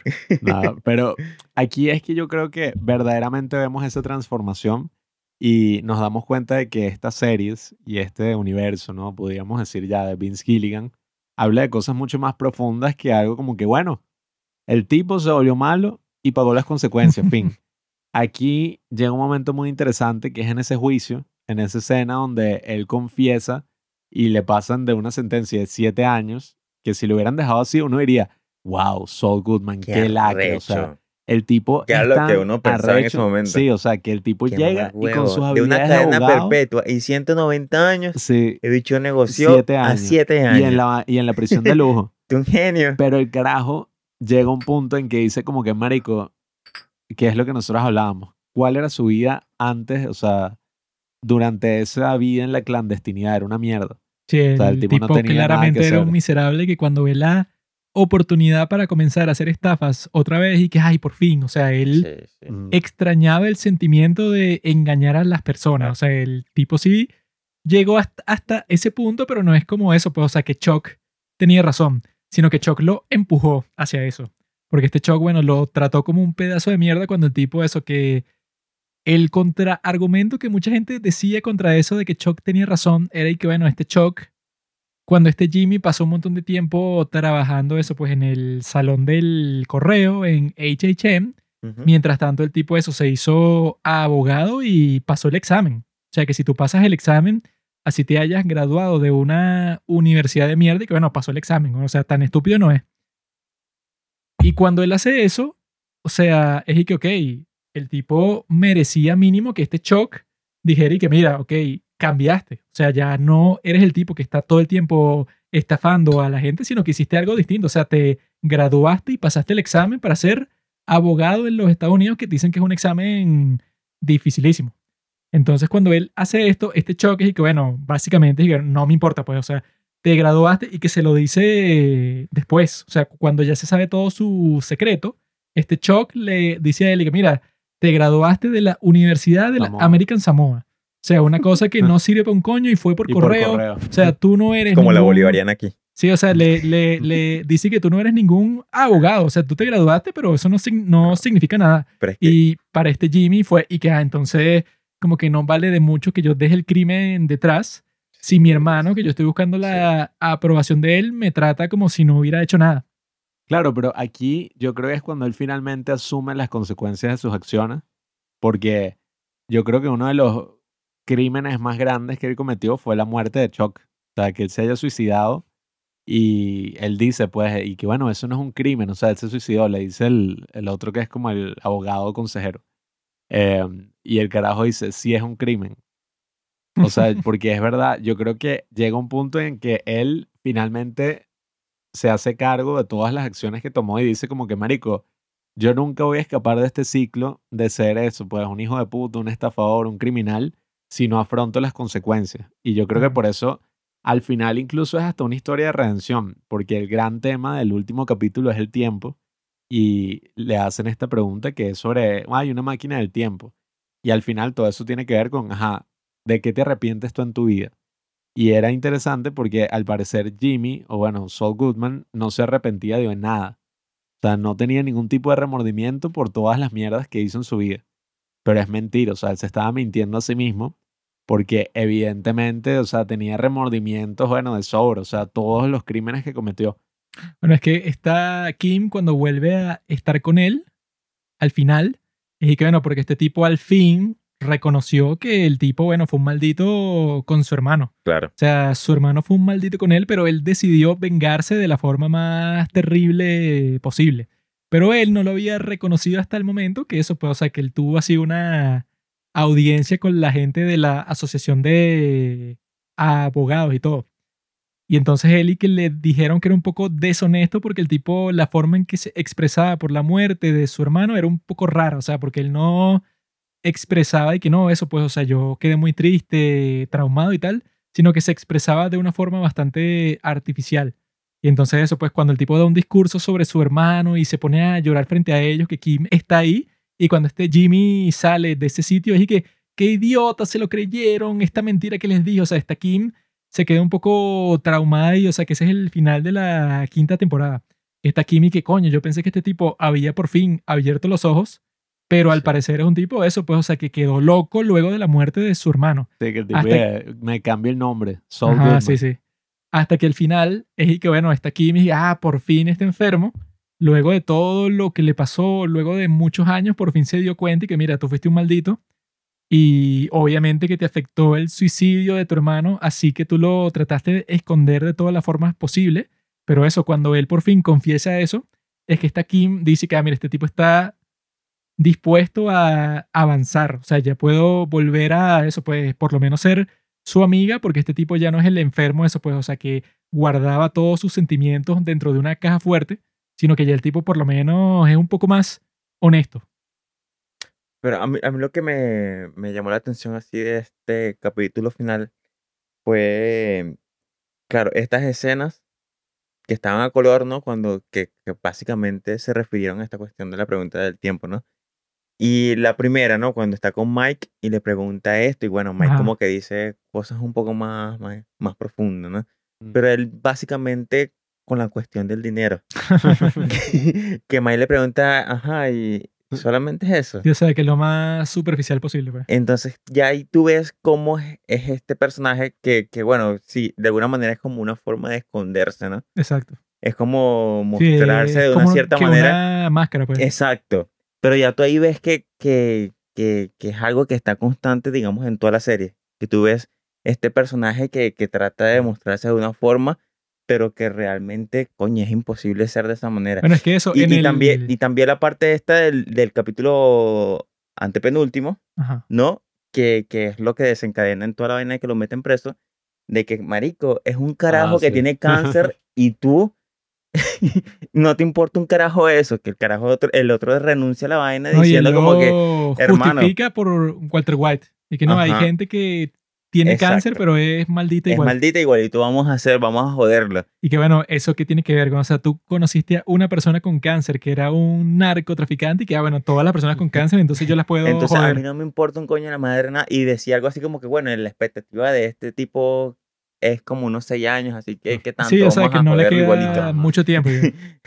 entonces, eh, el tipo se, se, no le para bola nada y se va y trata de joder a este carajo, igual como lo habían hecho con poca gente, ¿no? Ya, ya, ya Sí, tenía como Sí, varias ya personas, ¿no? acostumbrado. Entonces va y va como a las últimas consecuencias siempre del No, y- peo. Y, estaba o sea, a punto nunca de como que... un coñazo de matarlo. Sí, ¿no? o sea, Sí, o nunca sea, como... de partirle el envase en donde estaban las cenizas de su perro en la cabeza. Y nunca se para... Que nunca- eso lo puede matar fácilmente, ¿verdad? Exacto. E- Y, nunca se para como a cuestionarse de este peo moral, ¿no? Ah, De no, es que eso, pues yo vi que un montón de gente decía que en el capítulo 12, que es en donde pasa eso, pensaban y que no, bueno, este Saul Goodman ya se fue a la mierda completamente porque les dio miedo y todo cuando el tipo está como que enrollándose el cable del Sí, teléfono en las manos la para vieja. estrangular No a la vieja. Que es que, bueno, eso pues un tipo que tú lo veías en Breaking Bad y que bueno, este tipo será un abogado corrupto, pero no me lo imagino eso matando a nadie, pues o sea, es un tipo como que más benigno. Y además que es corrupto, pero medio tonto. Sí, o sea, Sí, no, sí. no No es el tipo más arrecho que tú digas que wow. No y siempre es, un siempre es tipo esta que tú cuestión piensas de que, que... es peligroso. Y, y siempre es esta cuestión de que los carajos que lo buscan son malandros Claro, así, Sí, chimbos, o sea, de- prostitutas, O sea, Poca monta, delitos pues, o sea, así. no son Nadie como que los va porque así. es como que tú no me vas a Sí, servir. es un Sí. tipo que se especializa en crímenes y que bueno, se, exacto, se baratos. robó un maquillaje de la tienda. Pues, o sea. exacto, exacto. Pero no es Pero- un tipo que tú consideras como que wow. Pero en el 12 Sí. ves a este tipo que está dispuesto a matar una viejita que era su amiga y todo, o sea, que la conoció bajo Loquísimo circunstancias, bueno, Qué rarísimo. misteriosas, pero que en realidad él sí, o sea, como que, como que creó una pequeña relación de amistad con ella, pero fue que, bueno, si te tengo que matar para que no me atrapen, no me importa, pues, o sea, él ya estaba dispuesto a eso. Y bueno, sí da miedo que un tipo se convierta en eso, o sea, que él estaba dispuesto totalmente Y para sí, matarla. Y esta, y esta, esta vaina de lo, de, de lo frágil de los vínculos que generaba, de los supuestos vínculos que generaba. Mm. Porque a toda persona en cualquier momento como que Sí, no, le eso, el cuchillo eso por la era espalda. lo que, O sea, no estaba, es que- con- lo que estaba conversando contigo, que eso, pues que el tipo nunca hizo nada en toda su vida por desinterés. O sea, y que, ah, no, mira, no sé, Exacto, yo te voy a exacto. comprar a ti una cerveza porque me caes bien. Sino que es que no, yo te compro la cerveza para que tú después Exacto. pienses que yo soy tu amigo y después me ayudes aquí para yo. Eso, pues siempre es con un plan maligno Y eso se, y eso se, y eso se ve súper evidente en, digamos, en, en el quiebre este drástico que tiene con Kim, Ajá. cuando Kim lo deja.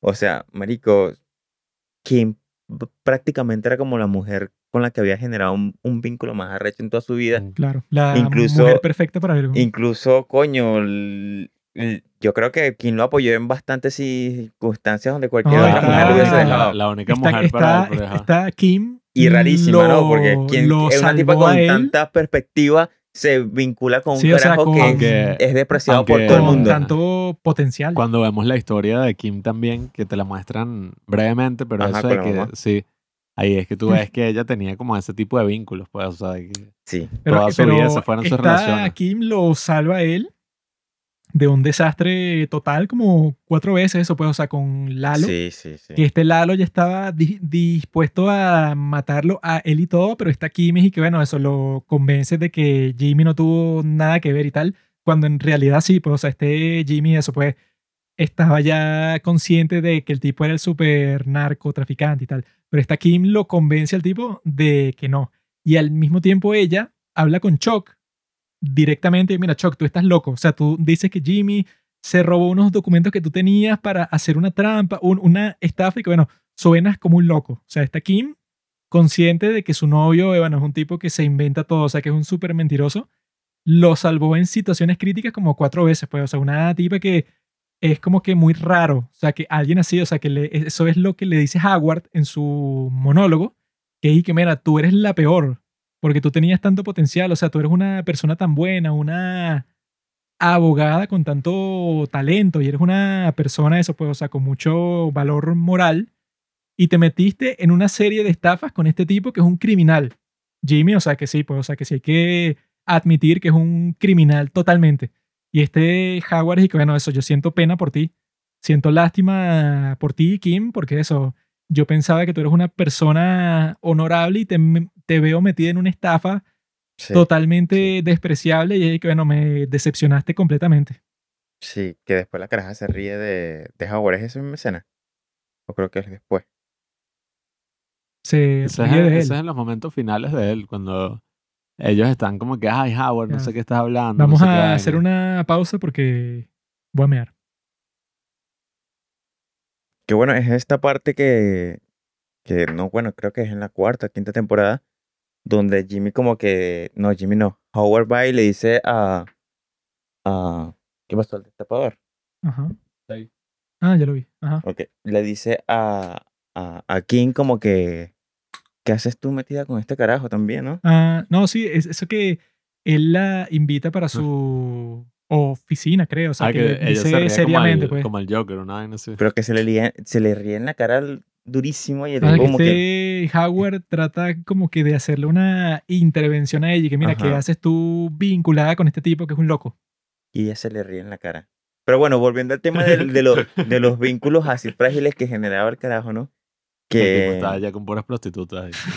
pero que yo pensando así, digamos, propiamente en, en, en, en, en en el ejercicio de la abogacía, que es como muy normal, por lo menos ya ahí en la escuela de Derecho, ¿no? De la central, siempre como que esto de que tienes que ser el carajo más carismático y más simpático, porque Claro. eso te va a abrir la puerta de alguna forma. Entonces tú por lo menos vas a, a, a, a- un, a, un, a un tribunal, una vaina, le das un chocolate a la secretaria, le preguntas cómo está, pero realmente a ti no te, impor- no te importa la vida de la secretaria. A ti lo que importa, lo que te importa es el beneficio que te puede dar conocer a la secretaria y las facilidades que te puede dar. Claro. Entonces, en Jimmy está como muy presente eso, ¿no? El carajo que utiliza a las personas como si fuesen meros medios. No, bueno, eso que en la parte en donde el tipo se va con esos guardias de seguridad del centro comercial que les lleva Cinnabon todas las exacto, noches. exacto.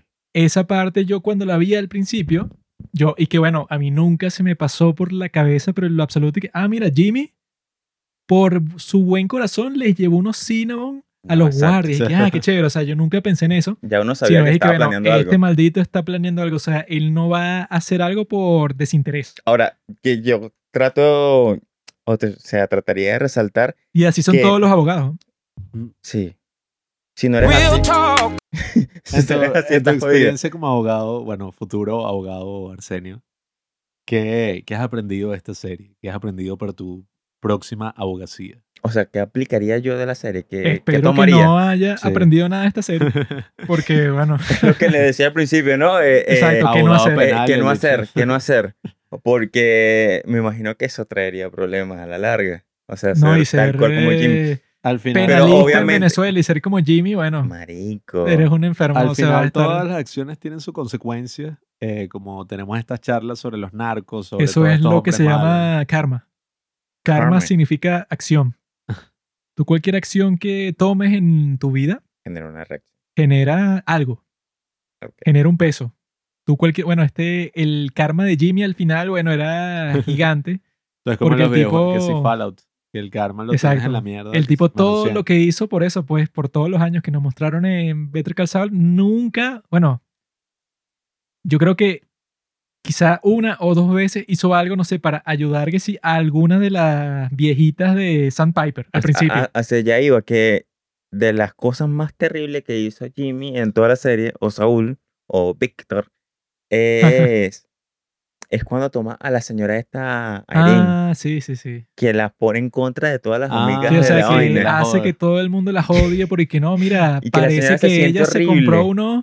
Zapatos de lujo. Sí, sí. Y entonces, y que no, parece que ella tiene mucho dinero y por eso es que no quiere que hagan eso, pues, o y sea, que cierren escena, y rápido el la trato. escena esta del bingo que parece que ella gana y nadie Ajá. como que lo celebra y No, ella se siente no, súper no, mal. y- Una señora y tú dices, coño, Sí, que. Todos, y, que, y que no, mira, el bingo lo. ahí llegas. Y que el bingo lo ganó el tipo, la viejita que tiene más dinero y que qué injusto, o sea, que todas eso se resienten contra ella porque ganó el bingo y solo ganó el bingo porque Jimmy sabía exactamente eso, los números que ella Claro, tenía claro, en su claro. cartón de bingo. Pues. Ahí, ahí, ahí podemos ver a Jimmy como un tipo que siempre ve a las personas como medios para llegar a fines de él. o Siempre, sea, no ¿no? le importa un, un carajo eh, la vida de los demás, sus intereses, sino que él ve a todo el mundo como medio.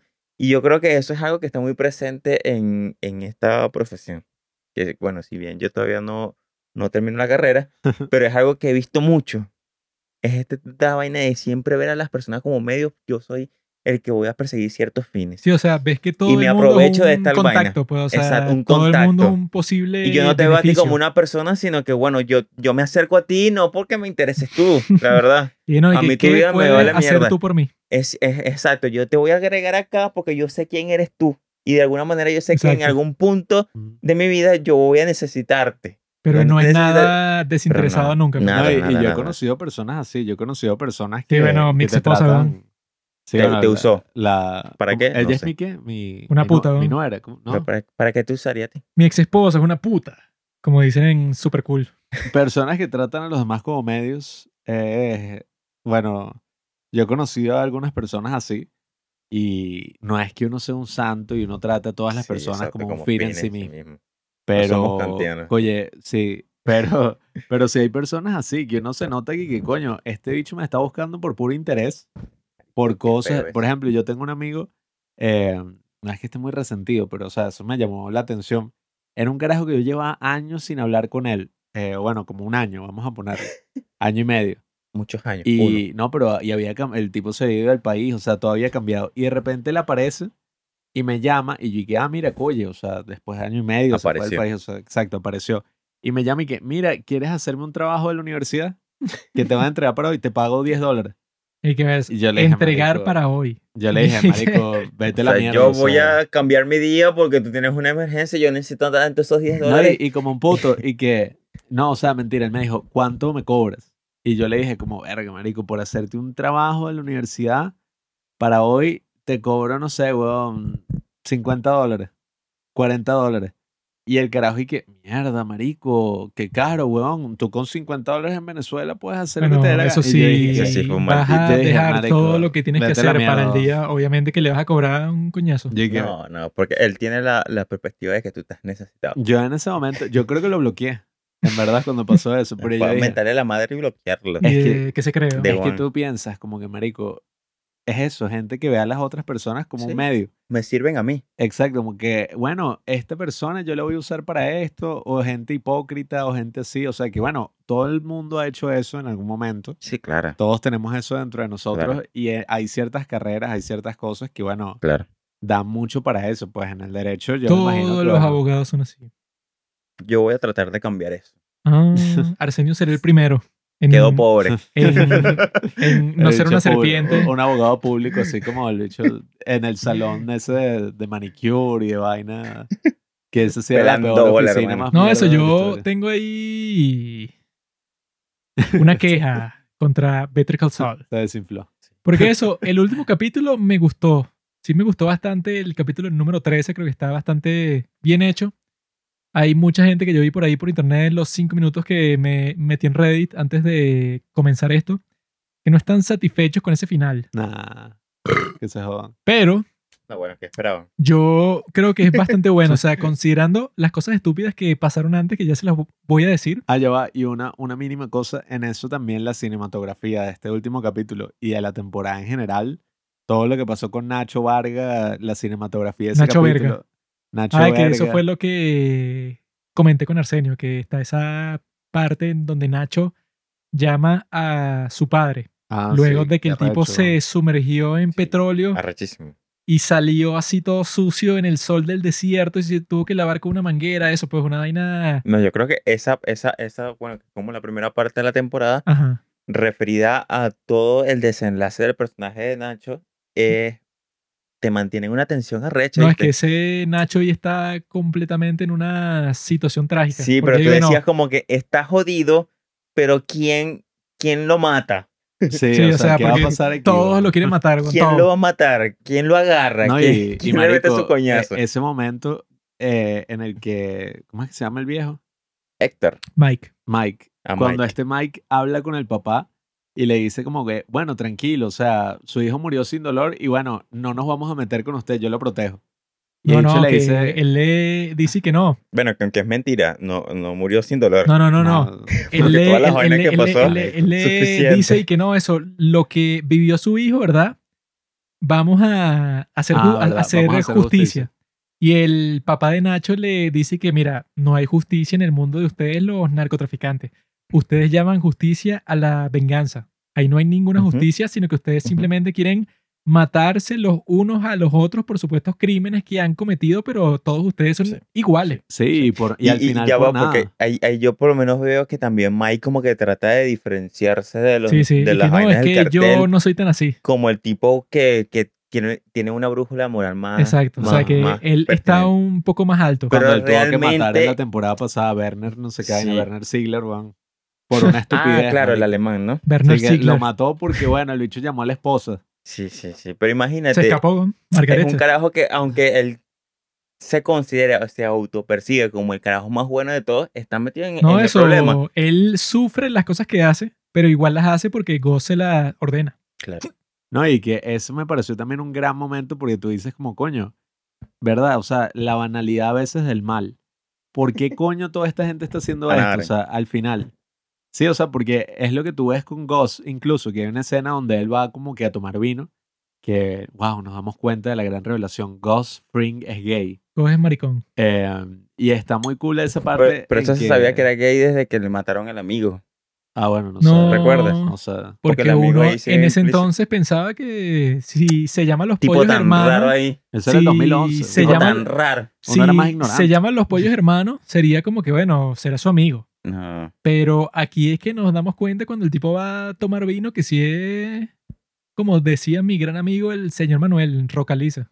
Bueno, eso, eso es irrelevante. El punto, personaje. el punto es que cuando él está ahí, que está tomando vino y tal, tú te das cuenta, o sea, ¿por qué coño él está haciendo todo esto al final? O sea, si ni siquiera puede disfrutar una vida relativamente normal, o sea, o ser feliz en ningún aspecto, ¿por qué coño está haciendo todo esto? O sea, que esa es como la gran No, cosa, eso, pues, o sea, pura venganza 100%. Claro, lo que hablábamos temprano Juan Carlos y Coño. yo es una vaina que el carajo tampoco es que disfrutaba todo el dinero que producía con el narcotráfico. Sí, o sea, o O tenía multimillonario, los- todo el pero dinero él que no tenía. disfruta de ningún placer de nada. Exacto. O, o, o, o era la cuestión de la venganza o era la satisfacción interna súper privada de haber construido un imperio tan No, arrecho. eso, y de este ¿Y no? Héctor Salamanca, o sea, que le dice que, mira, tú estás ahí porque yo te creé una prisión. O sea, yo le dije a la tipa que era experta en el cerebro y tal, John Hopkins. que te ayudara hasta el punto de que tú estás consciente, pero que no te mejores. O sea, el tipo hizo el plan luego de que él se dio cuenta de que Nacho le cambió las pastillas y que no, eso, tú vas a estar ahí Sí, consciente, pero estás sí, sí, encerrado sí, y no sí. puedes hablar, no puedes nada. O sea, yo te metí en esa prisión. sí. O sea, que él eso puede, o sea, su motivación principal es el odio. O sea, el él, odio. él no le interesa más nada. O sea, el él odio. odia completamente a este tipo y quiere vengarse de eso, de Don Eladio, que en Breaking Bad los mata Los todos. matas. Y que eso es genial. No, y, y es la misma historia lo que Este carajo es hablamos- chileno, ¿no? El, el, el actor. Bueno, habla un Bueno, español creo que es bastante raro. Que, No, creo que en la serie es chileno, o sea, viene de Chile. pero en en la, serie, vida en la vida real, real, el tipo habla un sí. español y que, Coño, y que Don Eladio, yo siempre te he Horrible. odiado. Sí, sí. Tú siempre has sido la persona que yo he querido matar. Y El bueno, español no Mario. mierda. No no Pero sé qué español es ese porque el tipo no es, Así. No, no, él es chileno en la serie, o sea, el personaje. En la, sí, en la se vida llama real. Giancarlo Esposito. Ah, en la vida verdad, real, Giancarlo yo no sé de dónde coño Pero es. eso, pues, o sea, lo que yo vi, Dominicano. Yo vi. eh, o sea, me gustó el último episodio porque, bueno, este Saul es un maldito psicópata enfermo que el tipo, bueno, eso era lo que estábamos comentando cuando lo vimos y que, bueno, que hace Marie, ¿Qué la esposa de Hank, en el juicio. Nació en Copenhague, Ah, Dinamarca. en Din- Copenhague. Dinamarca. Copenhague. Copenhagen. Copenhague. Dinamarca. Y luego, Ya va. bueno, Sigue hablando. Eso pues, o sea, que yo lo que vi bueno, que hace María ahí en, la, en el juicio previo de Sal Goodman. Eso pues, o sea, que le da el discurso y que no, bueno, gracias a ti, es que mi esposo está muerto y tal. Y este maldito Saul Goodman, eso pues, o sea, que le dice que le inventa esa historia que no, bueno, Walter White me amenazó de muerte y yo en realidad quería ser una persona buena, pero bueno, eh, te- tenía la amenaza de muerte de este narcotraficante, entonces yo todas las cosas que hice la hice por miedo y bueno, lo impactante ahí es que Marie, esa la esposa de Hank, tuvo una expresión facial que yo la interpreté como que eso, ella se sintió sintió lástima por Saul Goodman. O sea, ella Sí, tuvo puso una expresión así como que, ay, mira, pobrecito, pues, o sea, el tipo en realidad pasó por un infierno. O sea, como que su experiencia en cierto sentido se pareció a la mía propia. Algo así. Eso fue lo que yo Sí. entendí. Cuando el tipo dijo una mentira, pues, o sea, que el mismo fiscal le dice que, ah, bueno, eso es lo que le vas a decir al jurado, pero obviamente es falso, ¿no? Y, y Saul, y que bueno, sí es falso, pero lo puedo convencer. Y que bueno, qué maldito, pues, o sea, que el tipo, hasta ese punto que bueno, que el tipo como que no se ha dado cuenta de que, ajá, que ha destrozado la vida de muchas personas y que él moralmente es totalmente un desgraciado. El tipo no, no le importa, pues él está ahí que no, yo voy a seguir delinquiendo, o sea, yo voy a seguir haciendo todo lo posible para que mis intereses como Saul Goodman, bueno, Claro, llevarlos a sus últimas Sí, eso, que consecuencias. pase solo siete años en la cárcel y tal, que cuando le estaban eso ofreciendo y que no, cadena perpetua más 190 años, que era lo que se merecía. Eso me gustó bastante, pues, o sea, que por fin hagan justicia con él y que él acepte que, bueno, que fue un maldito con su hermano y que acepte que la muerte de su hermano, bueno, fue un gran trauma, tal, o sea, un gran trauma, que eso es lo que Kim buscaba, pues, o sea, que el tipo por fin admitiera eso. O sea, esa parte de la temporada me gustó bastante que el tipo por fin eso se sinceró. O sea, que ver este tipo sincero era casi imposible en el resto de la serie. Sin embargo, lo que le dije a Arsenio hace unos cuantos días era que todo lo que rodea a la muerte de Howard me parece bastante estúpido. O sea, el capítulo 7, o sea, yo lo que determiné es que, ok, ellos para matar a Lalo, matar a Lalo, no, matar a Howard, Lalo iba a matar a Howard, ¿no? Entonces los tipos, bueno, tenían varias opciones de cómo hacer que esa situación tuviera sentido, pues, o sea, tuviera una mínima lógica, ¿no? Y los tipos lo que hicieron es hacer una situación que yo cuando la vi, lo primero que pensé, que bueno, se ve estúpido. O sea, es una situación muy tonta. Cuando tú ves la cosa, la situación que hubiera tenido lógica, o sea, que las cosas no tienen por qué tener lógica, ¿no? Pero porque es una serie de ficción. Sin embargo, para que eso hubiera tenido lógica, eso, la muerte de Howard en el capítulo 7, hubiera sido que este Lalo ya estaba con Kim y con Saul, ¿no? O sea, ya estaba como que intimidándolos a ellos. Y este Howard empieza a tocar la puerta con violencia, queriendo entrar, ¿no? Y entonces este Lalo como que se ve forzado y que, bueno, tengo un tipo loco tocando la puerta cuando eso, yo soy un fugitivo. Si el tipo me ve que estoy aquí, o sea, el tipo está interfiriendo con mis asuntos, entonces yo abro la puerta y lo mato. Eso era lo que hubiera tenido sentido en el mundo de la lógica. Pero los tipos, los escritores, lo que hicieron fue que los tipos querían tener ese monólogo tan chévere que hace Howard, que los, el tipo eso, pues, o sea, le dice la verdad, la realidad a cada uno de estos personajes que son los protagonistas, o sea, Jimmy y Kim. Este Howard les dice que, mira, tú eres un maldito, o sea, a ti no te importa nadie, solo a ti mismo, o sea, le dice eso a Jimmy. Y este Jimmy casi que admite que, bueno, que sí, o sea, que hicieron todo lo que Howard sospechaba. Y él le dice a Kimmy que, mira, tú eres la que más me da lástima porque tú tenías mucho potencial. O sea, todo ese monólogo fue genial porque el tipo le dice eso, pues que, bueno, mi matrimonio se fue al demonio y yo estoy aquí, bueno, eso puedo, o sea, tenía mi empresa y ya mi empresa también se va para la mierda por lo que ustedes hicieron. Les está contando todo eso, pues les está diciendo que, bueno, ustedes en realidad son un par de malditos que me hirieron a mí y él se lo dice, pues, o sea, que él no entiende, o sea, para él es un misterio. Y que por qué ustedes me quisieron joder a mí particularmente, o sea, ¿qué fue lo que yo les hice? Y los tipos ni le responden porque no hay razón, o sea, no hay razón por la que ellos hicieron todo eso. Esa parte fue genial. Pero luego, cuando entra Lalo y mata a Howard, o sea, que fue un gran shock, para mí no tuvo ningún sentido cuando lo vi, porque este Lalo lo que nos ha mostrado a lo largo de la serie es que el tipo no mata a nadie a menos que sea totalmente necesario. Entonces yo dije eso en el subreddit de Better Call y la gente lo que decía para contrarrestar eso es que, bueno, Lalo mató al muchacho ese de las cámaras de seguridad del sitio cuando él estaba buscando a Werner Ziegler. Resulta que él cuando fue a un sitio, eso pues, o sea, para buscar al tipo este que estuvo ahí porque le mandaron dinero desde Alemania y eso, entonces un muchacho que trabajaba en el sitio en donde le mandaron dinero a Werner Ziegler no lo dejó pasar a ver las cámaras, ¿no? Entonces este Lalo como que se metió por el techo y lo mató a él para ver las cámaras, para ver que Werner Ziegler sí estuvo ahí. Entonces dicen que eso puede, o sea, que él lo mató a él sin razón, pero él no lo mató a él sin razón, o sea, él lo mató porque ya vio su rostro y porque no tenía ninguna otra forma de seguir rastreando a esta persona que era muy importante para él. se ve eso, pues, o sea, con la esposa de Werner Ziegler, que él no mata a Margarete cuando lo puede hacer muy fácil, pues, o sea, la puede matar a ella, que es una mujer que vive sola, pues, o sea, cuando la descubran ya habrá pasado un montón de tiempo para que sepan qué fue lo que le pasó, pero el tipo no lo hace, pues, o sea, el tipo, Lalo, no es un tipo como el Joker, pues, o sea, no es un tipo que va a matar a alguien simplemente por el placer de hacerlo, sino que lo hace pues, si es útil para él. O sea, es un tipo bastante metódico y bastante inteligente y por eso es que era un villano tan difícil de joder, porque el tipo, De hecho- bueno, parecía que siempre estaba eso, pues a un paso Sí. adelante de El, todo el, el carajo mundo. como que analiza las vainas bien, ¿no? Sí, o sea, le mandan a unos Bueno, el- asesinos el- de élite y los mata a todos. El plan Sí. ese que él hizo para confundirlos a todos estuvo Ajá. bien bueno. O sea, sí, o sea, que él finge su muerte, pues, o Exacto, sea, él, no, va- él no va directamente tras Nacho Vargas, sino que exacto. arma toda una vaina No, y, y- y Y ni siquiera lo de fingir la muerte, sino todo. cuando él se da cuenta de que le están pinchando la llamada Ajá. y el tipo dice que no, esta noche lo voy a hacer, voy a atacar a Gus Fring y tal, voy a ir a su casa.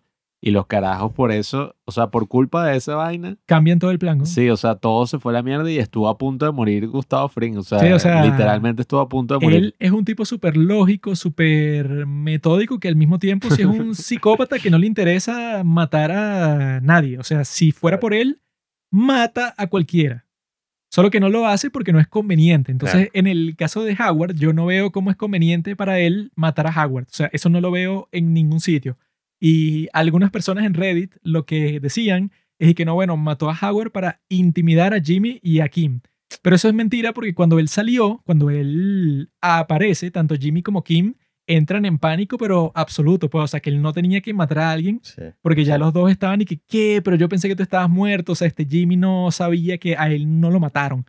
Entonces eso, pues esa parte yo la vi como que los escritores de la serie pensaron y que no, bueno, eso yo quiero un gran shock. O sea, yo creo que quiero que el momento, el clímax de la serie y de la temporada sea impresionante. Y bueno, sí fue súper impresionante y tuvieron ese gran monólogo y todo. Pero eso, pues, o sea, se le ven las costuras al show. O sea, tú ves y que, bueno, que en realidad no fue como que una acción orgánica que un tipo como Lalo Sí. mataría a Howard, eso pues, o sea, porque le dio la gana o por un efecto ni nada. Pero ellos necesitaban que algo así pasara y bueno, Lalo lo hizo ya. Pero eso pues cuando pasó, yo vi que bueno, ok, se vio un poco artificial, que eso nunca me pasó en Breaking Bad porque en Breaking Bad, bueno, eso es la mejor serie de toda la historia. Pero eso pues, o sea, lo que yo no soporté porque yo pensaba que, ok, si eso pasa en el capítulo 7, ok, se les entiende que los tipos tomen prioridad de que los tipos prefieran que Howard tuviera este gran monólogo, eso, pues, o sea, que sí fue genial para mostrarlo de esta forma y que, bueno, ¿qué importa si no tiene lógica? Pero si lo combinas con lo que pasa al principio del capítulo 7, no tiene sentido, porque eso, pues, o sea, porque todo ese plan de ellos, de Jimmy y Kim, es y que, que, o sea, los tipos son siete capítulos que te están mostrando de cómo hicieron el plan. O sea, así como si fuera el plan más metódico, más lógico, más como que complicado. O sea, así un Sí. plan que eso, que los tipos no se perdieron ningún detalle para que quedara Que totalmente tiene varias perfecto. fases también. Sí, o sea, es un plan, coño, Porque meticuloso. progresivamente tú tienes que demostrar que el carajo es drogadicto. Sí, o sea, es un plan poco a poco. o no sea, es es un- una sola prueba, sino que hay varias. Exacto. Pero eso, pues, o sea, lo que te muestran, o sea, todo el plan, 100% del plan, depende de que cuando el inspector que Howard contrató, que en realidad ese detective secreto no trabajaba para él, sino que trabajaba para Jimmy. Cuando eso pasara, que el tipo le da las fotos que están cubiertas de droga para Howard, todo el plan depende de una sola cosa, que es cuando le dan las fotos a Howard de que el juez Casemiro como que estaba aceptando dinero de Sal Goodman, que cuando le muestran las fotos, este Howard no simplemente decide que, ah, ok, me meto las fotos en mi traje y me voy para mi reunión. Si eso pasaba, todo el plan se iba para la mierda totalmente. Todo el plan dependía que este Howard por alguna razón y que, ah, voy a dejar estas fotos en mi escritorio para que el detective intercambiara las fotos y que cuando él tomara en contacto con la droga y estuviera en la reunión, mandara a buscar las fotos y quedara como un loco porque las fotos no muestran a ningún juez, sino que muestran a un tipo que le está dando un frisbee a Jimmy. Eso puede, o sea, esa parte del plan me pareció totalmente estúpida porque eso puede, o sea, lo que te dije a ti, Arsenio, que, Kim y Jimmy sabían que el mediador del juicio iba a ser un tipo Casimiro que tenía un bigotico muy particular, ¿no? Sí. Porque se lo dijo una de las empleadas de Schwager Coakley, que es en donde trabajaba Kim, ¿no? Si ella sabía eso, que trabajaba para el bufete que defiende a Sandpiper, ¿no? Entonces, ¿por qué Howard, que trabaja para el bufete que está en contra de Sandpiper, no sabe la identidad del mediador? O sea, si él sabe la identidad del mediador y sabe cómo se ve, cuando le entregan las fotos, que eso hizo artificialmente Jimmy para que pensaran que era Casimiro, el tipo ve las fotos y dice que, ah, mira, este es el mediador del juicio al que yo voy ahorita. Y me dieron las fotos, entonces yo me las guardo en mi traje y cuando veo que el juez entra, le muestro a todo el mundo la foto y que, mira, este tipo que es exactamente igual como el que se ve en la foto, aquí tengo la evidencia que está aceptando un soborno. Y si él mostraba esas fotos, el plan no funcionaba, pues. Él le mostró la foto a todos y queda, mira, aquí está el juez aceptando dinero de un tipo que yo conozco que es un maldito. Yo, yo personalmente, si bien pienso que sí se le vieron un poco las costuras a la serie, ¿no? En ese momento. No sé, yo creo que el estilo en general de Better Call Saul, a diferencia de Breaking Bad, había muchos momentos más ligeros, o sea, muchos chistes, muchos episodios que, ponte, un episodio dedicado a que Jimmy lo que hizo fue vender teléfonos celulares y te ponía un montaje en que dicho era que sí, eh, así una fiesta, o sea... Era amigo de todos los criminales. Hay muchos momentos cursis en Better Call Saul, muchos momentos, como dicen en inglés, goofies, ¿no? Yo creo que este plan fue uno de ellos, sin embargo, me pareció muy efectivo porque es lo que digo, uno nunca se esperaría que por esa estupidez de plan, eh, que o sea, es muy poco probable que ocurriera en la vida real, que por eso mataran a Howard y que eso hubiera, bueno, detonado uno de los momentos más importantes en la vida de, de estos personajes. Para mí eso fue súper arrecho, súper efectivo, porque tú te das cuenta que todos esos jueguitos que tú te estabas viendo, todos esos momentos ridículos tienen consecuencias reales Y serias. y consecuencias muy feas para todos los personajes. Entonces, si bien en la vida real eso no hubiera pasado y hay muchas cosas como que no cuadran mucho, a mí en lo personal no me molestó. Eh, yo en ese momento grité que sí, ¿qué? Cuando Qué mataron a. Howard. Y Asesino. no sé, o sea, Genocida. yo creo que, no sé, es lo que digo, o sea, a mí en verdad personalmente no me molesta. No, eso puede, o sea, yo yo... creo va. Porque yo, yo, ya ahí la justificación que le encontré a la, al, al, al- a la muerte de Howard por parte de, de Lalo es que el carajo, bueno, este está metido aquí en la escena que no me sirve para nada. Claro, pero él ya se iba a él, ir. él lo pudo, él lo pudo haber evitado. Howard ya se iba a ir. Él, pudo, él pudo haber esperado cinco minutos que el carajo se fuera. Exacto.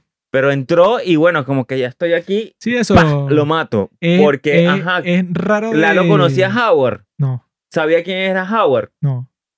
Bueno, es que eso... ¿Por qué te vas a matar a alguien solamente porque está allí? Yo, yo, Hubo pen- yo una lo vi especie de pensando como explicación. que el bicho iba corriendo. Pues, O sea, ahí, ahí, el ahí, bicho ahí iba apurado. una ¿Quién? especie... Lalo. Lalo, el bicho ya iba buscando O venganza y ya le sea, sabía mierda todo. No, No, pero... no, pero es que o sea, Lalo no era ese perfil de, de, de- Exacto. de Yo creo que en ese Lalo momento sí, nunca En fue ese. así como que un tipo descontrolado, loco, que va a matar a quien sea. Yo pues. creo que en ese momento el bicho estaba como, marico, No, ya no, estoy no, no, the no, no, o no, sea, no. Porque si fuese por eso, no, el carajo hubiese ido detrás de Nacho en su no, momento. No, no, es que Lalo está en un extremo y Tuco No está en el otro extremo. no o sea, Tuco es el tipo eso que si le Exacto. provocan mata a alguien que lleva conociendo por Loquísimo. 10 años. No le interesa, pues.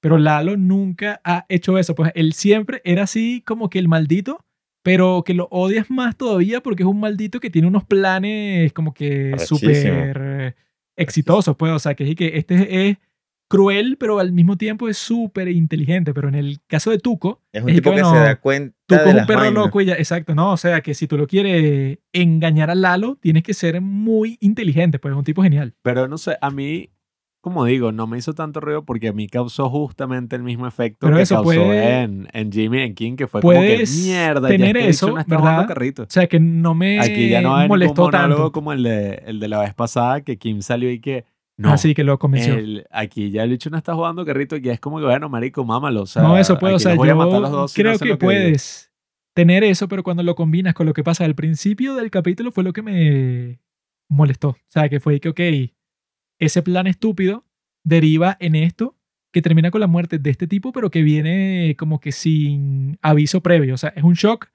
pero es un shock porque no tiene sentido que haya sucedido, pero eso se entiende por qué lo hicieron.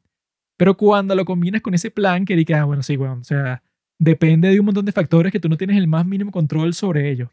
Entonces, o sea, yo pensé que eso, pues ese séptimo capítulo no me gustó. No. Y luego el octavo, El octavo fue el que a mí no me gustó. que eso, pues, o sea, que ¿Qué este Lalo, ¿Ah? ¿Qué pasó en el octavo? bueno, que matan a Lalo. No, sí, o sea, que este Lalo cuando va para Que la mata a lavandería y el tipo está él solo con cuatro Marico, eso es guardias Una de Ghost. típica escena de película de acción. Sí, o sea, que que el tipo que sale de la nada y los mata a los cuatro ¿no? ¿Qué es eso? No, bueno, los mata a los cuatro. en tres segundos. Que es sencillo, ¿no? Matar a cuatro personas. Pa, pa, pa, pa. Sí, o sea, cuatro tiros perfectos. Con la mejor. Exacto. Es rarísimo eso. Bueno, se están volteados. Luego, luego, Trata de matar a quien sea, o sea, a Bueno, una persona pero, o sea, volteada. marico, Lalo y no le- Salamanca pero no, no le va a dar tiempo al otro.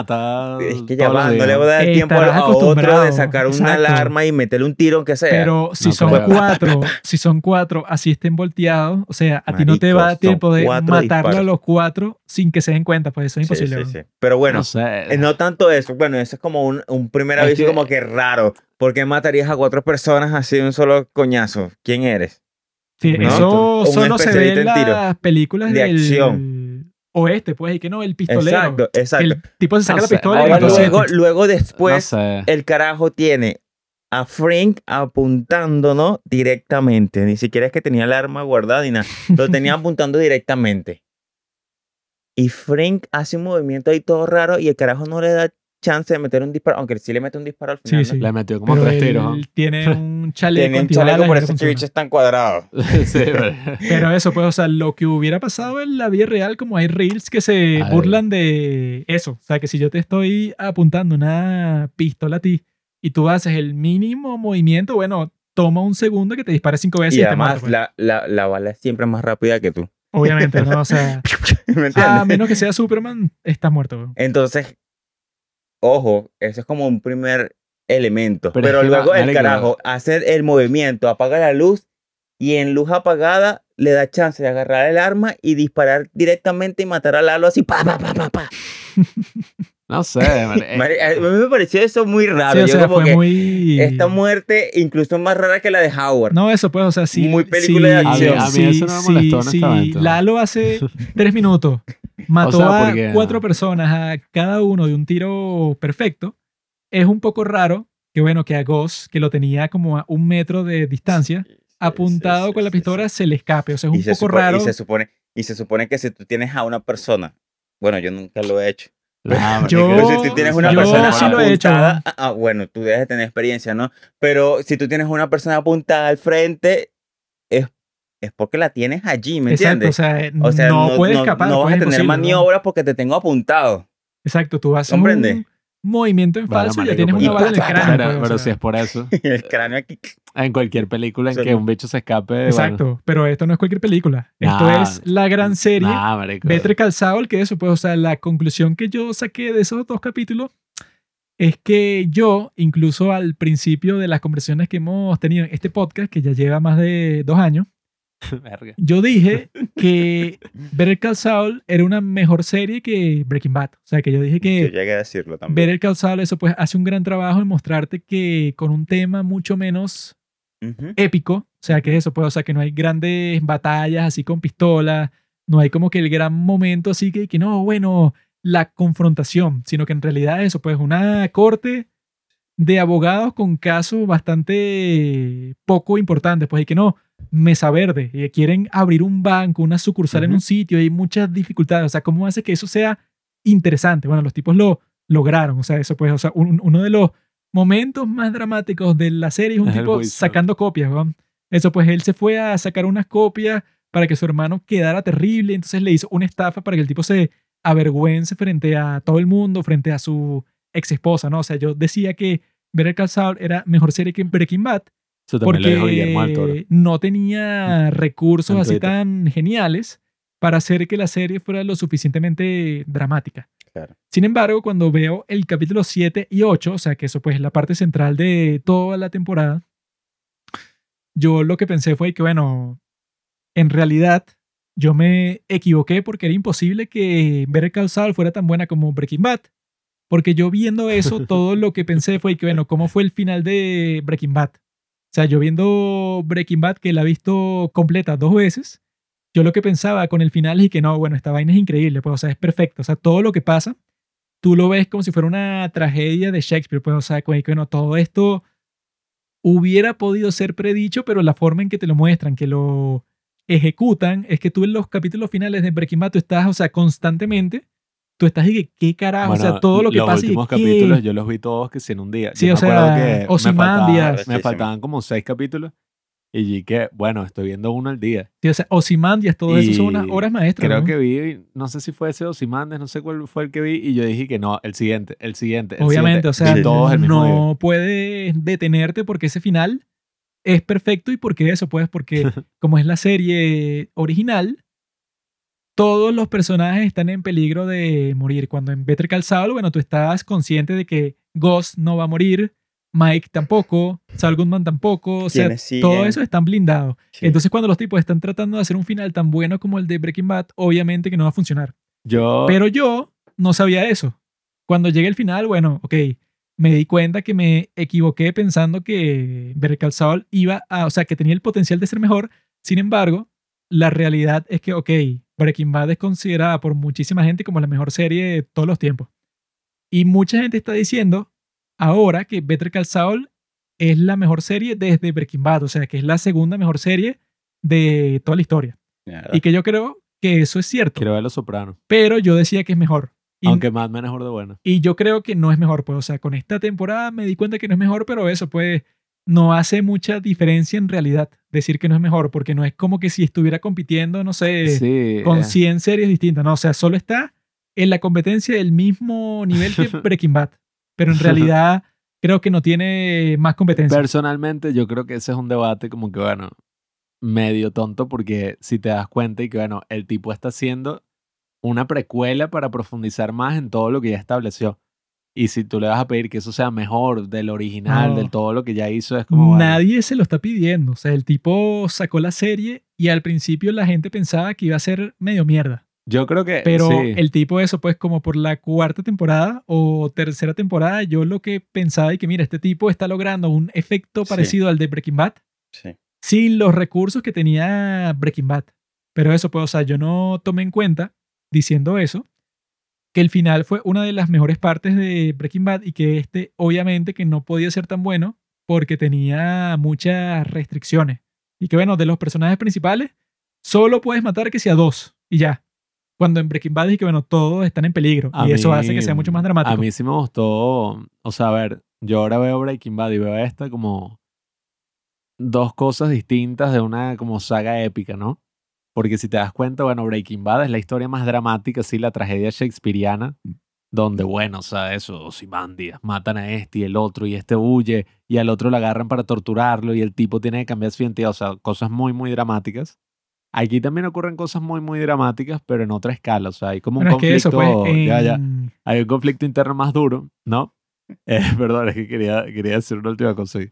Eh, y pienso que justamente lo que se busca aquí es algo distinto a mostrar no solamente lo que decía, como Breaking Bad, como Soul se transforma en Soul, sino como hay una especie de redención en eso. O sea, como más allá del camino, que a mí no me gustó el camino, fue como, fue Super X. medio chimba. Sí, el camino fue como X, Como ¿Cómo se capítulo. llega? Sí, exacto. En este es cómo se llega a esa redención, diría yo. No, es que eso, o sea, yo creo que en Better Call Saul, por ejemplo, no podía existir un momento como la muerte de Hank. O sea, que la Mm. muerte de Hank sí fue que, mira, esto es lo más definitivo del mundo, porque están matando a tu cuñado. O sea, te jodiste. Sí, ya- ya Claro. o sea, no hay forma de esconder esto como las Claro. otras muertes, que fue que, ah, bueno, mataste a un narcotraficante, ¿a quién le importa? Claro. Pero en este caso, que bueno, se murió tu cuñado, que era el tipo que te estaba persiguiendo, que es el esposo de eso, pues, de la hermana de tu esposo. O sea, es que, bueno, Sí. no hay manera de que un carajo momento más como la... cercano, ¿no? Exacto, no, eso era cercano familia posible. de él.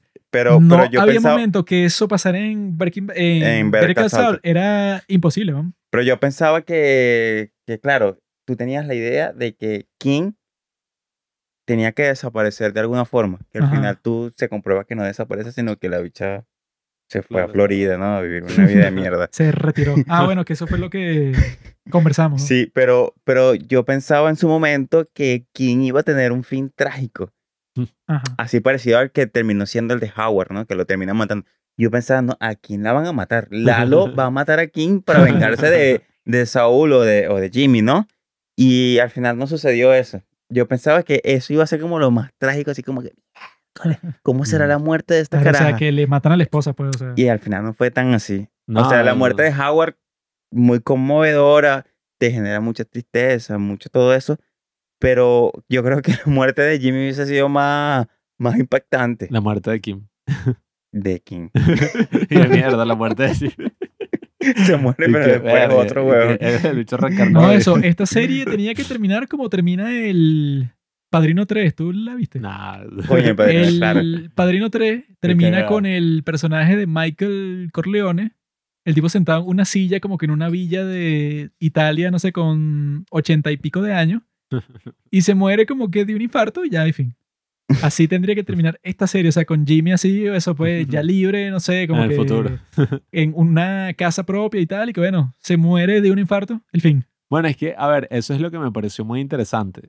Era muy, muy sencillo que tú terminaras la historia a lo Goodfellas, a lo Casino, a lo todas estas otras películas, ¿no? Famosas de gangsters, De Scorsese. de Scorsese, donde te muestran y que, ah, bueno, al final el carajo afrontó las consecuencias y ¿qué pasó? Terminó como un huevón ahí Jodido. en la mierda. O sea, toda su familia se desmoronó, no tiene a nadie, es un Sí, una perdedor de completamente mierda.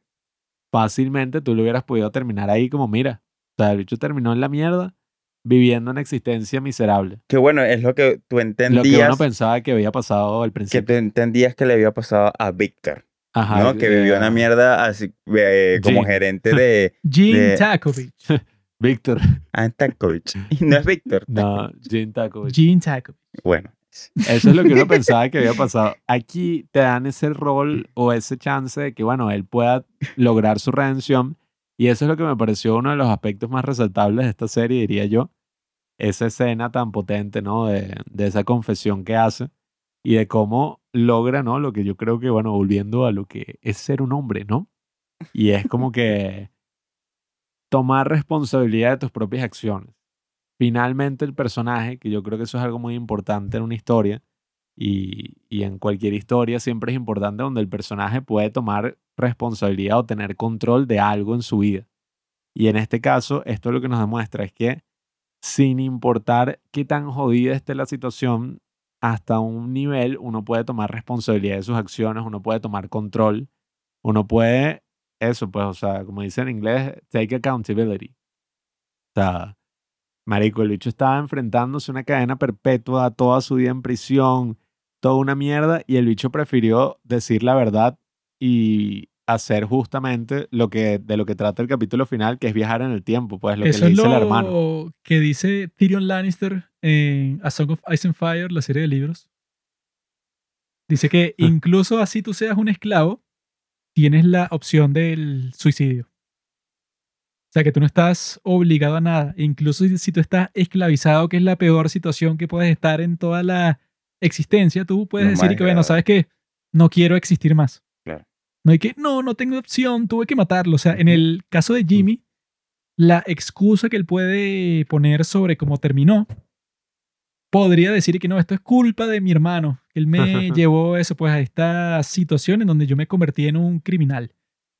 Pero él al final se dio cuenta y que, ok, mi hermano me trató mal.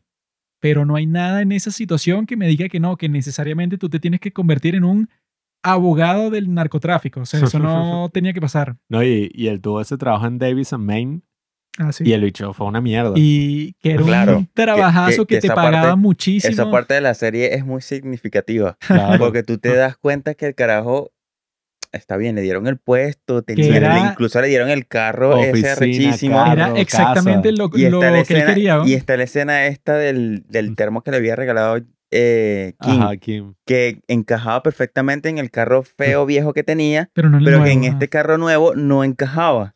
Es como que yo no pertenezco a este mundo así No, Sí, y del que- deber y que ser. él Yo se- tengo que irme más allá de la ley y se actuar de una forma... sentía todo raro, pues. O sea, que, que, Exacto. bueno, aquí todo el mundo. Y creo que también en la oficina había como que un interruptor, algo así. Ajá. Y el carajo como que siempre lo apagaba cuando siempre decía que tenía que estar prendido. No, algo o así. sea, él, No recuerdo muy él tenía un asistente que solo estaba ahí para cumplir todos sus Ah. deseos. Ni que no, es que yo quiero un escritorio totalmente distinto a este que cuesta como 13 mil dólares. ¿no? Y se lo trajeron, pues, o sea, él tenía así que sí todos los beneficios Que posibles del mundo. Por eso es que yo le doy un poco la razón a Chuck, aunque el bicho sea medio maldito. No, pero medio es no. que, sí, pero es que tú te das cuenta, marico. Si él hubiera trabajado en H&M, No, no, el no, bicho no. capaz hubiera sido igual de mierda. No, no, no, Sí, no, claro. Pablo. O sea, Estás si el tipo ya era así un Estás escenarios. completamente equivocado. Y eso, y echarle la culpa al carajo así, sea, y que no, bueno. Él no hubiera sido así Chuck. en H&M porque Yo creo que Chuck tenía no, o sea, algún tipo de. Yo de- de creo razón. que él fue así en Davis and Maine porque, claro, él ya estaba como que convencido de que él era un pedazo de mierda. Incluso luego de, de que este Chuck le da un discurso a él que le dice que, mira, la gente no cambia. O sea, tú siempre vas a ser Sleeping Jimmy. O sea, él trata de convencerlo a él que la gente no cambia, cuando todo el punto, tanto de Breaking Bad como de Better Call Saul, es que la gente obviamente que cambia. Porque, bueno, Walter White termina siendo Heisenberg, eso pues un tipo totalmente distinto. Y Jimmy termina siendo eso, Gene Takovich, un tipo, bueno, totalmente miserable. Pero este Chuck le dice a Jimmy y que, bueno, o sea, tú siempre vas a ser el maldito estafador, hagas lo que haga. Entonces llega un punto que Jimmy internaliza eso, pues, y que, bueno, debe ser que mi hermano Mm. tenía razón. Bueno, pero tú crees tan arrecho, güey. Claro, bueno, o sea, Que le porque eso que puede... no es así. Tan Ajá, arrecho. bueno, pero eso, no? él intentó eso, Me ¿no? lo repites tantas veces que me lo creo y voy a actuar en Él consecuencia de eso. Intentó eso, no. pues, o sea, pero llega un punto en donde eso, pues, o sea, si tú te das cuenta que no, bueno, en realidad tu propio hermano te puso en la situación en donde tú estabas eso pelando bola, o sea, eres un, maldi- un maldito pobre Coño, pero No creo. ganando ahí, o sea, con unos casos públicos como el defensor más miserable de toda la corte, cuando tú tenías la posibilidad de tener un empleo cómodo en HHM y que tú llevabas un montón de tiempo sin hacer eh, estafas. O sea, eso pues, cuando él trabaja en la oficina de correos y estudia y eso, o sea, él pasa un montón de tiempo sin ser el Jimmy criminal. Sin embargo, este Chuck fue que, bueno, a mí... Que a mí- tenía el amigo ese gordo, ¿no? Que Ajá. muere. Pero, pero, pero este shock fue que a mí no me interesa que tú ya no seas el Jimmy criminal, tú en realidad siempre lo vas a hacer. Entonces, a mí me da igual. O sea, eso puede, o sea, shock no es que causó lo que hizo Jimmy después, sino que este shock tuvo el chance de redimirlo y no lo hizo porque no le dio la gana porque pensaba que Jimmy era un pedazo de mierda. Pues. O sea, no fue que Chuck causó lo que se convirtió Jimmy en Saul Goodman, sino que él era el tipo, el único tipo en todo el mundo que tenía el poder de convencer a este tipo y que, mira, la vida del crimen no sirve para nada. O sea, él tuvo ese chance, pero este shock fue que, bueno, me da igual porque a mí lo que me importa es que este tipo que, bueno, que lo envidio mucho, prefiero que no trabaje conmigo porque si trabaja conmigo me va a eclipsar. O sea, esa fue la... Lo que yo concluí de la serie fue que, bueno, ok, no le puedes echar la culpa a Chuck, pero al mismo tiempo Chuck tenía el chance de que, bueno, mira, Jimmy, te doy el trabajo en HHM, pero ponte que te doy eso, tres strikes. Yo te veo a ti haciendo cualquier vaina ilegal y estás afuera. bueno, Así, pues, o sea, y- que, que- que le hable claro. Pero este Chuck hizo lo más detestable, pienso yo, de toda la serie. Nah. Cuando eso, pues, eh, y que mira, sí. yo no te voy a dar el trabajo, pero eso, pues, o sea, yo hago que tú dirijas todo tu odio a este tipo que no tuvo nada que ver en eso. O sea, este Howard, que tú lo odies por toda tu vida cuando el tipo no te hizo nada. Y eso, pues, o sea, yo actúo el papel del hermano bueno y tal, cuando en No, realidad bueno. yo soy el que quiero que tú no formes parte de este mundo bueno, jamás. ha- hay, hay escenas donde Chuck deja como muy claro el odio que siente hacia su hermano. Hay una parte donde como que le dice como que, mira Jimmy, yo por ti no siento ningún Ah, aprecio. sí, no, no, o sea, Claro. que, le, y que le dice, y que mira, tú para mí no eres nada especial, Exacto, no O significa sea, nada. tú eres mi hermano, pero si yo te dejo de ver hoy, no es que me voy a poner a llorar ni nada. Exacto. Y es que, Bueno, y- Y es una desgracia porque la contraparte es un Jimmy que, que, que de alguna manera asumió la responsabilidad de ayudarlo cuando o sea, que lo tenía esa cuidó, pues. fobia loca Ajá. a la electricidad. que entonces salió de la dices, nada, pues. Oye, este es un hermano que por lo menos toma algún cuidado sobre el otro, ¿no? E- y este como que lo odia igualito. Entonces pero- como que... Al final eso es lo que me parece interesante de estas series, ¿no? Porque si te das cuenta, por más que sea algo súper épico, una cosa así del crimen y algo así súper complejo, los conflictos se reducen a cosas que son cosas que todo el mundo vive. En el caso de Walter, Eric, bueno, estás en un momento, en una encrucijada de tu vida, ¿no? Y no has logrado nada con tu vida, o sea, todo se fue a la mierda. Todo lo que tú pensabas que iba a ser tu vida no lo es. Y en este momento de una supuesta claridad donde estás enfrentado a la muerte, bueno, finalmente vas a poder construir tu gran imperio, ¿no? En el caso de estos dos hermanos y de Sol y de todo esto que pasa, también lo mismo, o sea, celos, no sentirte parte de nada, o sea, Sí, sí. inclinarse Pero bueno, lado malo, eso, o sea, eso, eso, eso es como una justificación bien chimba, como diciendo que, bueno, el malandro es malandro porque no tiene otra opción, sino que es la que se le presenta y es la única forma de salir de, Bueno, y por eso menos en el caso de la pobreza, ¿no? Mm, Que, que, que, bueno, si tú vives en un contexto donde la educación no tienes condiciones para desarrollarte como persona, la única posibilidad que se te presenta es la delincuencia, tú terminas siendo delincuente porque, bueno, la el mismo contexto te empujó Mm. hacia allá. porque sigues el ciclo. Aunque bueno, ojo, esa es la cuestión, es mucho más complejo. No, y pues, eso que sea, el, el mismo Jimmy lo dice en su discurso final. O sea, que él dice que, bueno, mi hermano me trató muy mal, pero yo debí esforzarme más. Claro. O sea, eso Claro, es pues que yo, lo mató, claro. marico. yo, Claro. yo pude Claro. haber eso, pues, esquivado esta vida de crimen, pero me dejé llevar. O sea, él reconoce que, bueno, yo estuve en una situación bastante terrible, pero yo no voy a culpar a la situación por todo lo que pasó. Pues, o sea, él sí tiene Sí. bastante responsabilidad por convertirse en el abogado de la mafia, ¿no? obviamente.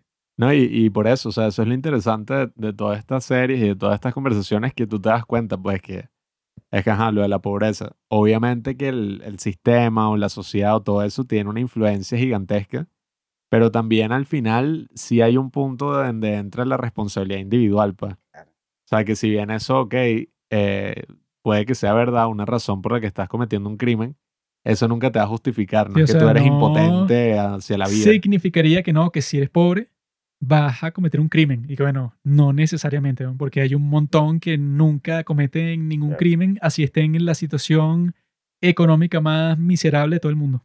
Y, Claro, pero- ajá. pero- aunque ahí hay una cosa interesante, porque bueno, a Walter, uno diría, lo empujó la necesidad de que el carajo estaba en cáncer, lo que trataba es como buscar un sustento para su familia. Ah, bueno, hay Después de una cosa eso era eso era sobre principio. eso. Eso era al principio, que Después, después de hecho, se que- voló la que- mierda. Sabes que este Walter llega a un punto de la serie que creo que es en la segunda temporada que él dice que yo necesito exactamente 737 mil Ajá, dólares. Ajá. Sí, sí. Resulta que cuando este Saul Goodman se mete en la casa del tipo con cáncer en el capítulo 12, Ujú. Ve que el tipo tiene en la cuenta de inversiones, tiene 737 mil dólares. El tipo ese con cáncer. ¿Ah, sí? Sí. Wow. Pero tú te diste cuenta por ti No, solo. De bola que no me di cuenta, en lo, vi en internet, weón, porque esa- ese detalle así es Sí, imposible. Pero, pero- pero bueno, lo que yo quería comentar es que eh, en, en el caso de Walter, ajá, él propiamente, ¿cuál es su delito? Fabricar una droga, ¿no? Bueno, Que es- y mataron coño no, esa pero gente. en un principio, No, pero ¿no? los que mató se lo merecían, ¿no? En un principio, en un principio era fabricar la droga, ¿no? Ese era su delito, su, su crimen. Pero está, ¿te acuerdas de este gordito que es como que un profesor de química también rechísimo? Que aparece en Ah, la sí, serie, que, es que, así, que después que termina muerto. Que- ah, ajá. este, ajá, el que mata a que hay una parte Ajá. rechísima que él se define como, como libertario. Ajá. Y dice que él, él, él, él apoya que las drogas estén Sí, ese Gale. despenalizadas Ajá. completamente. Ajá. ¿Me entiendes? Sí, o sea que él no cree que las leyes apliquen a él, pues. Exacto, exacto. Entonces yo creo que por lo menos ahí el caso de Walter no es un crimen tan, tan fuerte. No es un tipo que se, se, se lo empujó porque cualquier persona podría tener esa concepción, ¿no? De que, bueno, las drogas deberían estar permitidas. Solo que, Que hay, que que hay, que hay hacer tendencias políticas Yo tengo Pero hay tendencias ¿no? políticas, que, eh, concepciones políticas que defienden No eso, de sé, que dicen que, bueno, al final, bueno, el resultado no se sabrá, pero es mucho mejor que penalizar todo esto y darle cabida a toda la mafia que, en- que, que, que engloba marico, la- la- la- las drogas, que fue que la misma vaina que hablábamos temprano, ¿no? de, del leyes, alcohol. ¿no? ¿No? Que en- cuando el alcohol estaba prohibido era una cuestión Sí, o de sea, mafia que- terrible, que no, bueno, Chicago, Una capote. botella de ron te la venden 300 dólares. Y que, ¿qué? y que Ajá, no, claro, porque está prohibido y yo te la conseguí. Y que, ah, al, bueno. final, al final liberaron, porque era como la misma concepción, el alcohol una vaina terrible, nociva sí, para la que sociedad. Tiene que prohibirse. Entonces, la liberan, aquí estamos. Sí, Solo o sea, que- Aquí estamos. Lo que pasa es que la gente se imagina que cuando liberen las drogas, esto va a ser una O sea, mierda o sea, como imagínate No, la eso. metanfetamina. No, no, no, no, no. Sí, Ponte que bueno, todas pero- las drogas sean legales y que tú puedas ir para la farmacia hoy y te compras eso, no sé, la metanfetamina más fuerte Nah, que, que encuentres. ¿Tú crees que nosotros tres Vamos a ir sería la que no, vamos a- marico. O sea, mañana nos vamos a meter con Y nos vamos a morir. Bueno, de heroína directa. Eh, o sea, eso eso, crea un no pasaría. Eso crea igual un conflicto eh, que yo creo que estoy a favor, ¿no? Vamos a decirlo, por ejemplo, qué sé yo, de que legalicen la marihuana, ¿no? Eso no es algo muy controversial en estos tiempos. Sin embargo, coño, yo no sé si es, obviamente, esa no es la única razón, pero en los países que son más liberales o en los estados en Estados Unidos que son más liberales respecto a ese tema, no se puede negar que esa mierda está llena de puros drogadictos y gente enferma. O sea, Bueno, es que eso siempre va a pero pasar, ¿no? no, pero a un nivel desproporcionado. O sea, yo toda la gente que conozco, más allá de mi madre que fue a Canadá recientemente, pero conozco otros amigos que fueron y vivieron en Canadá un tiempo. Y bueno, nuestro pana Robinson que está en Nueva York y gente que vive en estas ciudades. Vi un documental también sobre California. Marico, la cantidad de gente, o sea, jóvenes y gente que, Marico, está destruida por la droga y No, está no, en la mierda en las Pero calles. eso no es es, culpa de la droga en sí. es mucho más grande que acá, Eso por ejemplo. es culpa de que la gente eso, pues, No, sé. no tiene dinero, ya es vagabunda y como su vida es un- una mierda, bueno, se vuelve drogadicto de cualquier droga que encuentre porque quiere tener un escape. Pero Ahora, eso no es porque es la eso. droga se encuentre es, fácilmente. eso, No, es, pero- es eso, pero ya va. Claro, pero en, en en lugares Pero es que es una donde tontería, está más weón. liberalizado, Es una hay tontería. mucha más gente, sí. Porque al fin y al cabo, por lo menos acá en no, porque Venezuela, eso pues, acá en en Venezuela, si tú te quieres drogar, no puedes encontrar todas las drogas que tú No, quieras. eso sí. en Por eso- Los Ángeles no es que la heroína está legalizada, pero hay un montón de adictos en las calles constantemente, pues. Entonces Claro, no es culpa pero- de las leyes. ¿no? O sea, a ver, yo, lo- yo estoy a favor de que eso sea legal, pero hay que reconocer que eso trae un coñazo de problemas. Porque Bueno, es que ponte eso- a ver, el cigarro. El cigarro es legal, ¿no? Pero uno está claro, si la vaina se vuelve tan legal como el cigarro, marico, los adolescentes, la gente Bueno, en general va a estar fumando pero eso marihuana es así. mucho mejor. Claro, X. yo, yo lo que Eso no es- creo y es eso- que, y eso es que- malo, que eso se debería, malo. debería vender en los supermercados la no, droga eso, tampoco, pero ¿me eso entiendes? sería mucho mejor que la situación actual, pues. No Porque sé. la situación actual es que eso, o sea, que tú te metes que si con puros drogadictos, que son los que tienen acceso a la droga y te meten en su círculo y tal, cuando eso pues si se encuentra en todas partes, sería mucho más barata y lo que yo creo es que, bueno, nadie se va a Sí. volver adicto a ninguna droga a menos que tu vida sea insoportable. Pues, o sea, si tú tienes una gran vida, o sea, si tú en realidad estás satisfecho con tu vida, no que, que él tiene mucho dinero y está casado con una mujer muy bonita, o sea, no esa, esa clase de vida, sino la clase de amigos, vida que tú, que tú mismo dices y que no, yo estoy satisfecho completamente con mi vida. Yo creo que es imposible que tú y que no, pero me agarró la heroína, o sea, mi, No sé, mi, mi- que- mi vida era completa, pero yo probé esta droga y bueno, se fue a la mierda. O sea, Yo yo, sí yo estoy- creo que eso no pasa. Yo sí estoy a favor con eso de la marihuana y eso, pero no sé, marico, es que, o sea, si ya hay cosas que tú prohíbes, ¿no? En general, o sea, mira, esto no puede estar en los alimentos, esto no puede estar en no sé dónde, o sea, porque son nocivas para la salud. Imagínate que te vendan así en una tienda metanfetamina. O sea, una vaina que es adictiva al 100%, o sea, que no es como que, no, bueno, es que subiera una mierda y No, la, bueno, entonces marico, por eso yo que creo se que- yo murió creo de eso. ahí- o sea, lo que no- siempre pasa. ¿no? Sí, Pero es pero que- si tú que- te que yo creo- no, o- es yo creo que ese no es el meollo del asunto. El o meollo sea, del asunto es penalizar la cuestión y cuáles son los resultados que tiene eso. Porque por lo menos, Sí, bueno, ¿qué la- genera lo de eso? la guerra- Mafias, Lo de la guerra contra las carteles. drogas, creo que ahí es donde la vaina se va a la mierda. exacto, o sea, que sea weón. como que no. El enemigo principal es la sustancia en sí. Exacto. O sea, que se- obviamente que no, tú no puedes decir que no, claro, el culpable es la sustancia. y, y- y sucede con o sea, todo mercado negro. Sí, Por lo sí. menos, si tú prohíbes, qué sé yo, vender la harina pan de repente. Claro.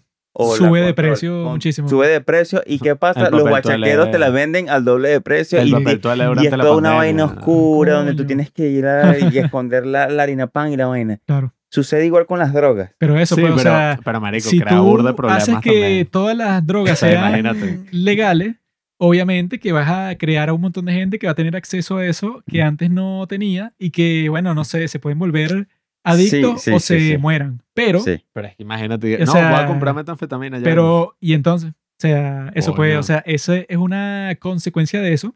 Pero eso, Bueno, y si eso- tú ahorita dices, voy a comprar metanfetamina, ¿alguien- ¿algo te lo impide?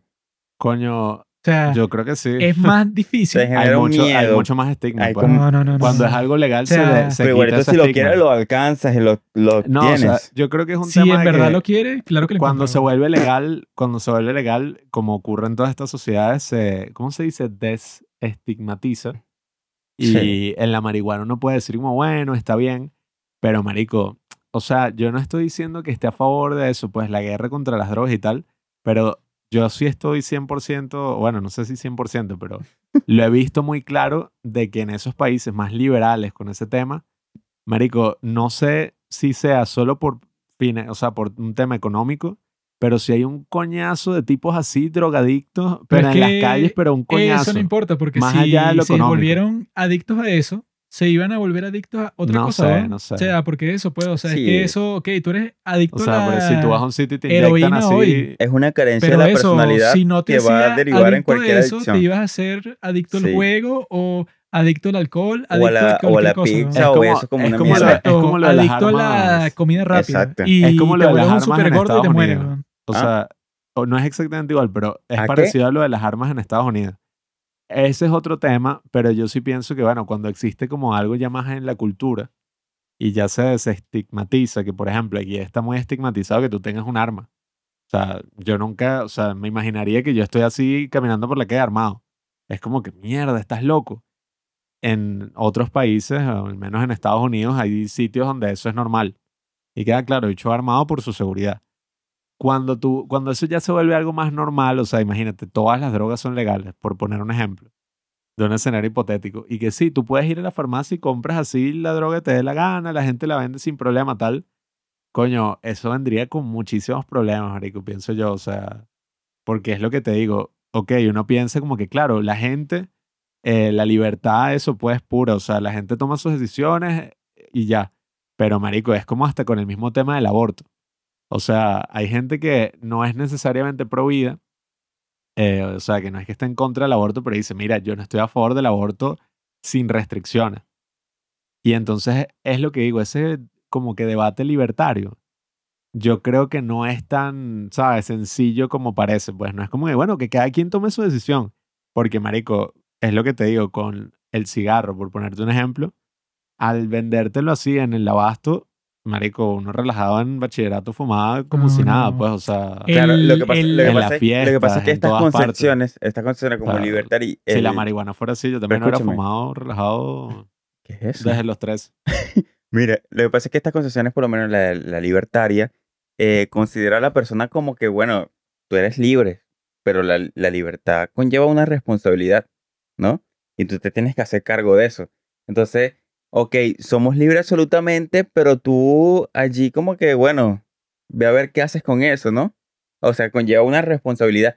Entonces, si tú pides libertad, pides libertad, pides libertad, que es como estas concepciones, por lo menos libertarias, tú, tú en algún momento te vas a dar cuenta que esa libertad te va a llevar a, a lugares donde tú a lo mejor no estás tan seguro qué Claro, hacer con tiene- ella. Tiene sus lados malos, pues, o sea, Exacto. obviamente la responsabilidad Pero tú, lo, individual otor- y pero tal, tú lo- pero- sí, sí, bueno, si nos consideramos libres, yo te otorgo a ti la libertad. Y como te la otorgo a ti, se la otorgo a eso, cualquier eso persona. con el Entonces- cigarro ahí es que, ok, tú estás consciente de que eso es nocivo. Si lo quieres fumar, bueno, exacto, problema tuyo. Exacto. Ah, Lo- Exacto, lo- entonces, lo- entonces no, si, te- no. si te- si O sea, tenemos esta lo concepción, extraño, lo extraño sería que era como pasaba antes, pues, y que no, todo el mundo te dice que es sano. Y tú vas de tonto y lo fumas y después te das cuenta que tienes cáncer. O sea, ese caso obviamente que no cuadra porque eso, pues los tipos estaban usando la propaganda y el marketing para que tú digas, mira, mi doctor dice que es sano fumar y tú vas y fumas y después te mueres.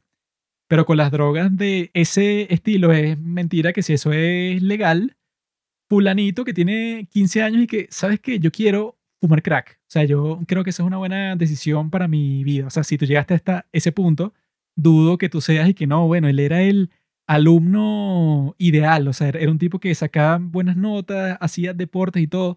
De repente probó el crack y toda su vida se fue para el pozo. O sea, yo no creo que, bueno, si pasa, pasará uno de cada 10 mil millones de casos. Pero en realidad eso, la mayoría de la gente, bueno, tú estás consciente que si te inyectas heroína, así sea legal, eres un loco. Claro. o sea, Sí, eso verdad, no creo que cambiaría por el hecho de que sea legal. Claro, Pero pero es siempre, lo que siempre digo, tienen es- que haber restricciones. Pero es que, claro, es forma. lo que digo, estas concesiones es que la- apelan a, tu, a tu autorresponsabilidad, Sí, a o tu sea, l- autoconcepción la de persona. restricción ya existe porque tú estás consciente que si te metes No, heroína, Ok, que. Pero No, llevemos, yo sé, yo llevemos sé. eso, llevemos eso a las últimas Pero- consecuencias. Si, si decidimos como sociedades, ¿no? Digamos, como una sociedad en particular, que las, las drogas van a ser legales completamente, bueno, también tenemos que hacernos responsables de que al finalizar a los 10 años podemos tener una sociedad de zombies. Pero Bueno, es el resultado de una libertad que nosotros asumimos como no, propia. Claro, pero Eso ya es si un problema de nosotros. Si Sí, eso es lo que quiere la mayoría de la gente. Ahora. ¿qué prefieres tú? O sea- ¿Eso a una vaina que te digan no puedes hacer esto, no puedes hacer esto, no puedes no, hacer eso. Y Yo si, creo- no, mira, si, yo creo si eso. que- Las restricciones a veces No, pero, también son o sea, como que... si, Yo creo que a veces si eso termina creando la sociedad de zombies, no es porque legalizaste las drogas, o sea, no tiene nada que ver con eso.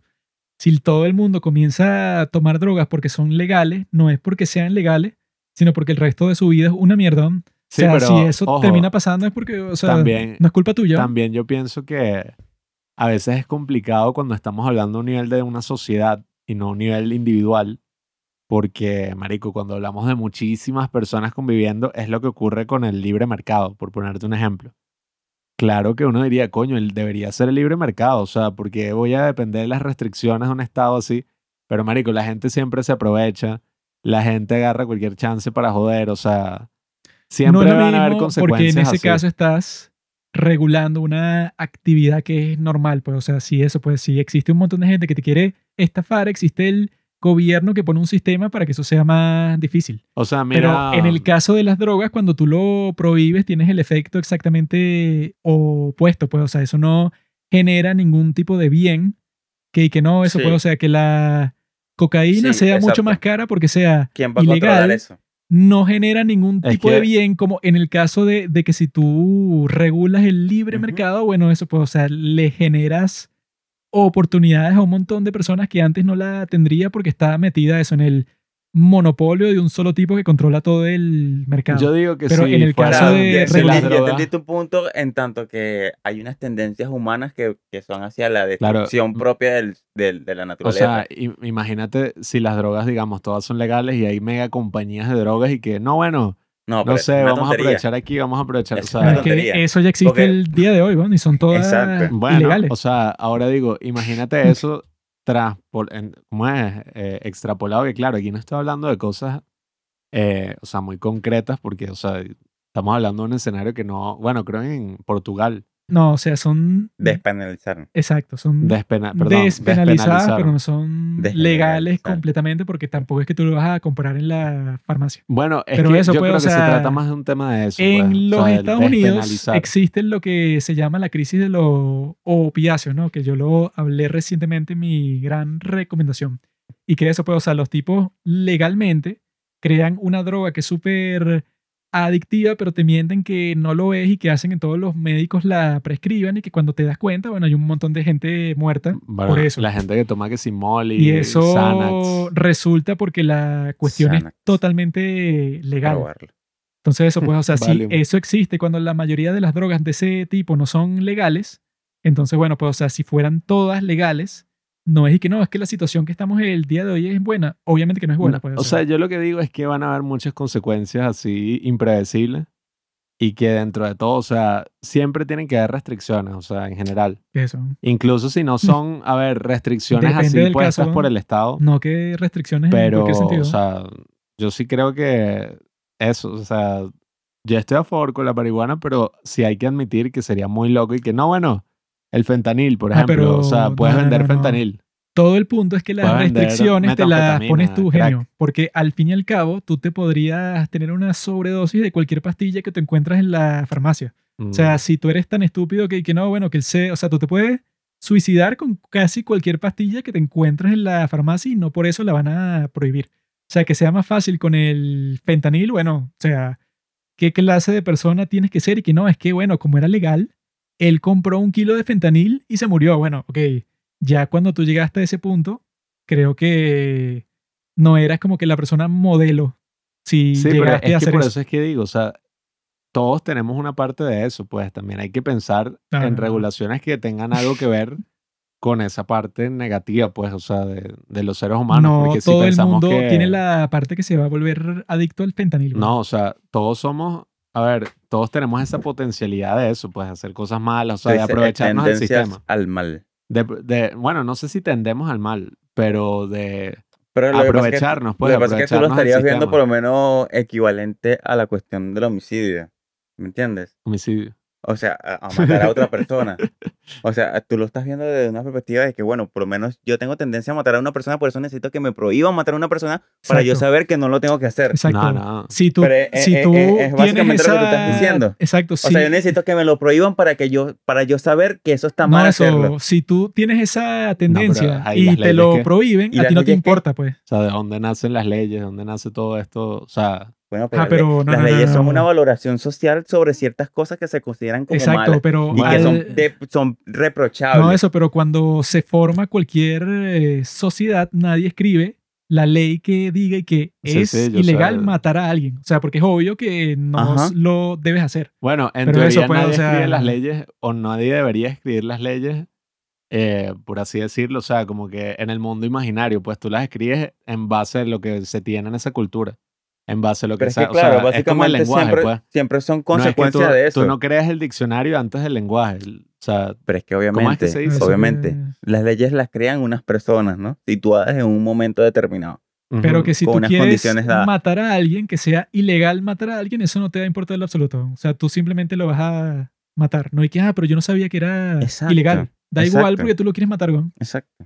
Sí, pero. Entonces, y- si todas las drogas son legales, ok, existirá, digamos, un 0,1% de la sociedad que antes no iba a ser un adicto, cero- que nah. ahora lo es, porque bueno, llegó a esa situación, pero eso, lo que tú estás diciendo es que no, si las drogas son legales todas, entonces bueno, un tipo como Arsenio, que eso, pues, que no iba a inyectarse heroína como es legal, él y que bueno, pero quizá lo hago. Ponlo en una balanza, ¿verdad? Tú estás, al, al legalizar la- la- las drogas, eh, tú lo pones en una balanza, ¿no? Legalizas las drogas, pero por una parte estás eliminando a las mafias.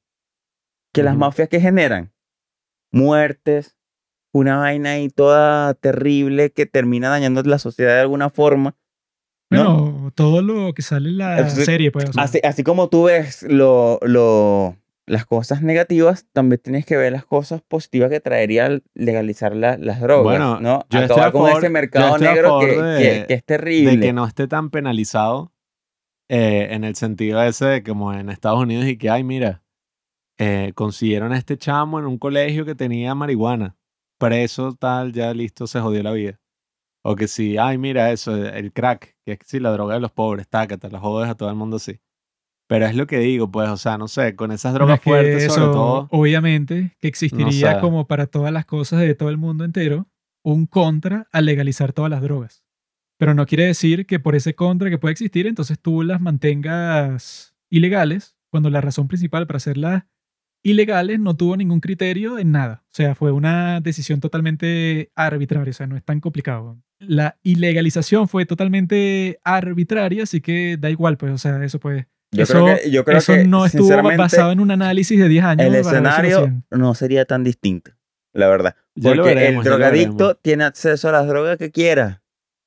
No hay, ah, por lo Sí, o menos acá sea, en Venezuela, en Estados Unidos, en ese mundo, siempre hay un dealer, vaina, contactarlo. Ok, la vaina se vuelve como un poco más oscura, más, no eso pues, más, o sea, más peligrosa. no hay pero nada que nos Al final diga. tú tienes tu droga y te consumes la droga. ¿Quién te lo prohíbe? ¿Quién, al final el no eso, o Estado... sea, no hay, Bueno, pero es que, no hay nada ver. que nos diga que eso va a aumentar, o sea, que se va a disparar totalmente si se Sí. Legaliza, pues, o sea, no hay Eh. nada que tú nos puedes decir que era lo que estaba diciendo yo más temprano, pues, y que bueno, ¿qué te hace decidir a ti que eres un adulto cuando pasa los 18 años? O sea, eso de dónde viene.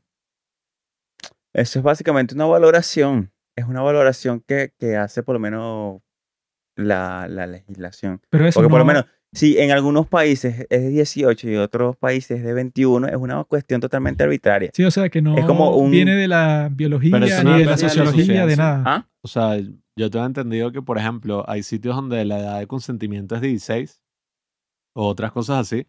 pero es porque otras condiciones de la sociedad como que avalan eso. Obviamente. Más allá de algo obviamente. arbitrario, sí. Pero creo digo que es así, arbitrario, creo que es así. arbitrario en No, el eso- sentido de que no. De que tú tengas que tener 21 años en los Estados Unidos para tomar alcohol es lo más arbitrario que puede existir. Sí, o sea, digo arbitrario porque no razón. se ancla a una razón realmente Sí, o sea, contundente que tú digas. ¿Cómo lo "Wow, explicas? Hay una determinación, como tú dices, biológica. Bueno, es que que dice que no, en esta edad eso, la pues, o sea, persona que alcanzó dice que un cierto nivel de cerebro, maduración no, no, no, cerebral. o sea, Porque sí, eso, al 20 a los dicen que tu- 25, exacto. pero- Exacto. Dice que tu cerebro se termina adulto. de desarrollar a los 25. No, y que bueno, que cuando tú tengas 18 pasa un acto mágico que no sé con qué lo identifica Pero creo que que eso tú ya está eres- asociado con, el, con la educación secundaria también. Sea, debe ser como el paso Sí, debe a la ser, debe universidad. Hay- o sea, debe haber varios elementos que si tú allí. ya vas a ir a la universidad, por así Debe decirlo, necesitas tus No, documentos, porque necesitas antes, ser en el pasado, tú pues. te graduabas de la secundaria como a los 14 años, pero al fin y al cabo eso pues no hay razón para que eso exista, que esté en la ley, da igual, porque eso sí, tú buscas la historia de la ley de por qué prohibieron ciertas sí, drogas, sí, sí. no fue porque hicieron un, un estudio y que vamos a ver si esta droga en realidad es lo suficientemente dañina para el Ah, público. bueno, hicieron unos estudios, pero la vaina más bestia del mundo que sí. no, eso... Vamos a agarrar un mono y No, no, vamos a no, poner eso- una mascarilla de gas y vamos a meterle marihuana, pero ahogar el mono, pues. O sea, casi que matarlo con hacen gas. un montón de estudios que en realidad no tenían ningún interés de solucionar nada, sino que lo hicieron eso pues para decir que lo hicieron. Entonces eso, si tú buscas la historia y la razón por la que ilegal no tiene justificación, es y que bueno, entonces no me importa la ley, weón. O sea, así sea la ley, es y que bueno, si tú te la inventaste porque te provocó ese día, no es que no, pero está escrito y tal, bueno, ¿qué me importa? weón?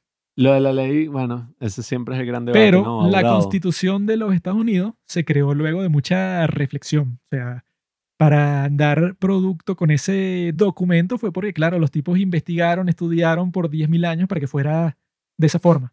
Entonces, eso, si tú vas a cuestionar eso, entonces te dicen, no, es que esto existe por esta razón. Pero en el caso, bueno, porque la heroína es ilegal, es que, bueno, causa daño.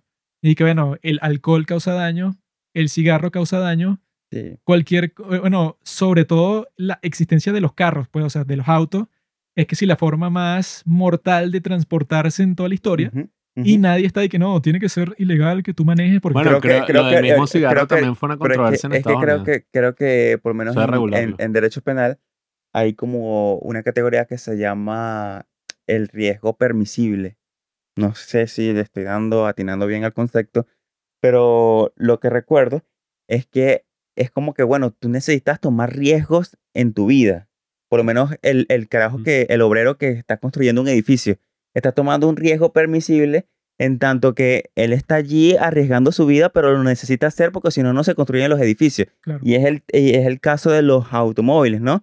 Que es como que, bueno, ahí tú vamos a hacer, estás- vamos en ahí tú- carreta, ahí- eh, vamos ir en exacto. bicicleta. Eso tú estás tomando un riesgo porque tú eres potencialmente el, el tipo que va a atropellar a la señora. Pero de igual manera tú asumes ese riesgo. Entonces yo, yo considero que, bueno, es- esa categoría también se podría extender a, a la cuestión de las drogas, ¿no? De alguna forma. O sea, tú... Yo, yo sí, yo pienso que ahora, o sea, pensándolo así y bajo esa perspectiva, Necesito orinar. Ah, bueno. Párala ahí un momentico. viéndolo desde esa perspectiva, como vimos la historia del cigarro y de todas estas cosas, lo más probable es que sí haya muchos aspectos eh, positivos de eso, pues la despenalización, de la, bueno, de que sean legales, pues de que no sea una guerra general contra las drogas, porque si ves estas series, marico, o ves la- todas estas vainas que ocurren que si en países latinoamericanos o en los países donde se extrae la droga, que hay esclavitud, hay mafias, hay todo tipo de videos de mierda que nunca quiero ver así gore de feos. Ah, yo lo he Lo visto. más probable es que esas cosas desaparezcan. Ah, bueno, Eh, que eso es lo mismo que hablan, bueno, con muchos otros factores de la sociedad, no Pablo es un terrorista porque resulta que dicen que el peor video de toda la historia del gore, no lo he visto, pero he escuchado descripciones muy vívidas de cuál es. Lo llaman Funky Town. ¿Qué Y es eso? resulta que este video No, se- no quiero saber de se- qué se trata. se llama Funky Town ¿Tú lo ves? porque No, no sé. esa es la canción que está de fondo. Yo no lo he visto. Pero lo que supuestamente pasa es que cuando comienza el video, pasa algo sobre este pasa. tema. Cuando comienza el video, Sí. tú ves una cara así, ¿sabes? Como Red Skull, el de Capitán América. Ves una cara así roja, ¿no? tipo Red School. Entonces tú estás que, bueno, ¿qué es esto? Resulta que el tipo lo estaban torturando y le quitaron toda la piel del rostro, ¿no? Sin embargo, el sujeto sigue vivo. Entonces dicen que los carteles de droga como que te torturan de esa forma, pero hacen, o sea, te meten como que ciertas drogas para que tú no te mueras. Normalmente cualquier persona cuando te hacen algo así, tú te desmayas muy rápido porque el dolor es muy grande. Claro, claro. Pero te ponen unas drogas así para que tú te mantengas consciente durante toda la tortura que te hacen. Está. Y eso, pues, ese dicen que es el peor, eso, de lo, de lo que yo he visto. Dicen que es el peor video de gore de, de todos los que existen del mundo, que son, bueno, muchísimos. me. Pareciera que hubieras dicho que de los que yo he visto. No, o sea, o sea, ¡Mierda! de lo que yo he visto, o sea, que yo no le he dado clic a estos videos, pero, Pero, te, los puedo, te los puedo conseguir en un segundo. Sí pero eso pues, Pero, ay, a mí- a mí No sería- hablar de esos temas, no. no sería bueno verlo, Está el sueño. pero lo bueno es que en Reddit, ¿verdad? O sea, tú buscas eso, ¿no? Y en la descripción te sale qué es lo que pasa. O sea, te sale el texto. Y tú con el texto tú dices, coño. Claro, te imaginas la Pero eso, pues, el punto es que... Ya como imaginarte lo ah, suficiente. Es que esos carteles van eso, pues, o sea, son los, Estamos tipos entrando más, al lado oscuro del internet. son los tipos más enfermos del mundo, pues, esos carteles de México. Y que, bueno, eso es un caso que Bueno, grabaron. Pero eso es interesante. Pero eso debe ¿Qué- pasar todos los días, ¿no? ¿Qué pasaría con esos carteles si, digamos que movemos una varita y entonces el... Bueno, ya, estamos... Ahora el capítulo no se va a tratar de esto. Eh, pero bueno, para dar mis closing remarks. Sí, yo creo que sería muy interesante. Creo que también habría muchas consecuencias, con todo. Siempre hay consecuencias impredecibles, ¿no? Pero bueno, quién sabe, o sea, eso es lo que digo. Creo que no se ha probado, bueno, estaba el caso ese de Portugal que se mencionó. Y sí, es muy interesante el, el no sé, la postura que tiene este personaje Gale eh, sobre las drogas, sobre todo eso. Y creo que al final ese tema de la responsabilidad individual está súper presente en esta serie. Pues, o sea, es lo que pasa.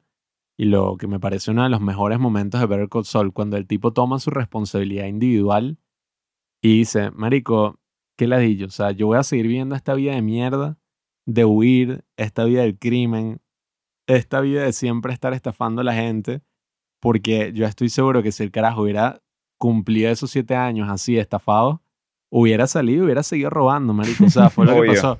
El no hubiera tenía- podido evitarlo. tenía una identidad nueva, nadie sabía quién coño era. O sea, el bicho fácilmente podía vivir así el resto de sus días, pero como el bicho es quien es, o sea, es Saul Goodman, el bicho a juro se iba a poner Bueno, robar, se iba a poner esa parte que creo que pasa en el capítulo 11, creo, que eso es cuando este Saul llama a Kim y entonces no te muestran qué fue lo que conversaron, pero que el tipo eso termina destruyendo el teléfono público porque quedó totalmente frustrado con la conversación que tuvo con Kim. Y el tipo después de eso es que vuelve con el otro tipo para crear una estafa nueva. O sea, él quedó totalmente y que bueno, ya no tengo nada que perder, pues comenzaré a robar de nuevo. Y cuando te muestran la conversación, ahí es que te muestran uno de los lados más oscuros de Saul. O sea, que él y que bueno, maldito. trató a Kim de una forma bastante bizarra, pues, o sea, el tipo parecía un psicópata porque tenían un montón de tiempo sin conversar. Luego de todo lo que pasó, que fue, bueno, el gran escándalo de todo el país de Walter White. Y el tipo que, mira, Kim, cuéntame, ¿cómo te va? ¿Qué tal? Dime cómo te va con tu vida. Así como si no hubiera pasado nada. Y entonces esta Kim reacciona como que se pone toda tensa y que, ¿qué carajo? O sea, entrégate. Si yo te vi por las noticias porque eras un criminal que estaba trabajando con el cartel y me llamas así como si no fuera nada.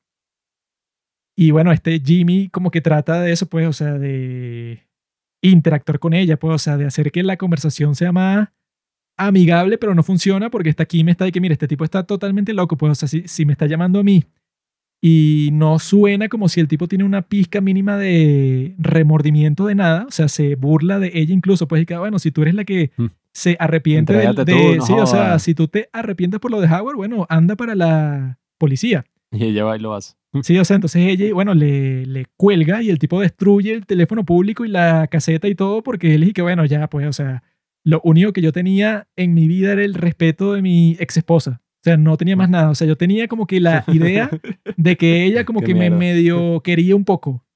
Y se da cuenta que ella no tiene, o sea, no quiere tener nada que ver contigo. O sea, ella piensa correctamente que tú eres un maldito criminal.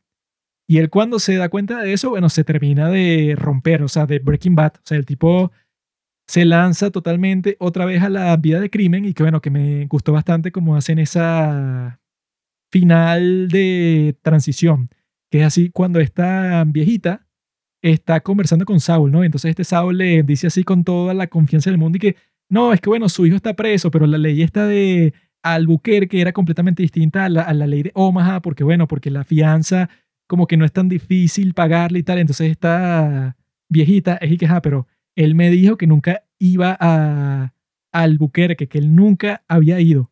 Y ahorita me está diciendo con toda la confianza del mundo que él ha ido y que él sabe con detalle la ley. Entonces ella es que comienza a sospechar y que, ah, pero este tipo se me parece a Saul Goodman. O sea, que el tipo eso le pasó parecido a Walter. El tipo creó su propia destrucción, como cuando este Walter, este Hank, es que, ah, no, mira, yo como que ya maté a Heisenberg, que era Gale. O sea, él pensó que ya había atrapado a Heisenberg.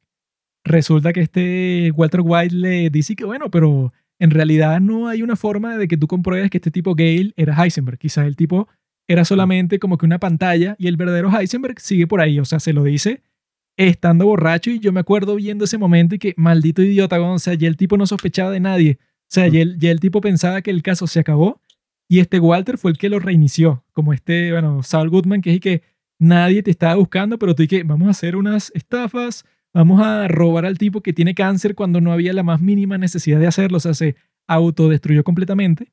Y que es muy cool eso de la, lo que hemos estado conversando, pues lo de la libertad y lo de la responsabilidad, o sea, que es exactamente lo que pasa con Walter, cuando este Walter ya al final, en el último capítulo en Felina, que le dice a Skyler, pues, y que mira, yo lo hice por mí, yo no lo hice por mi familia, un carajo, eso era mentira, pues, eso era una excusa, yo lo hice por mí y me hago responsable. Y esta Kim le dice a Jimmy, justo cuando lo va a dejar, y que mira, Mm. yo le hice esa estafa a Howard simplemente porque era muy divertido y ya.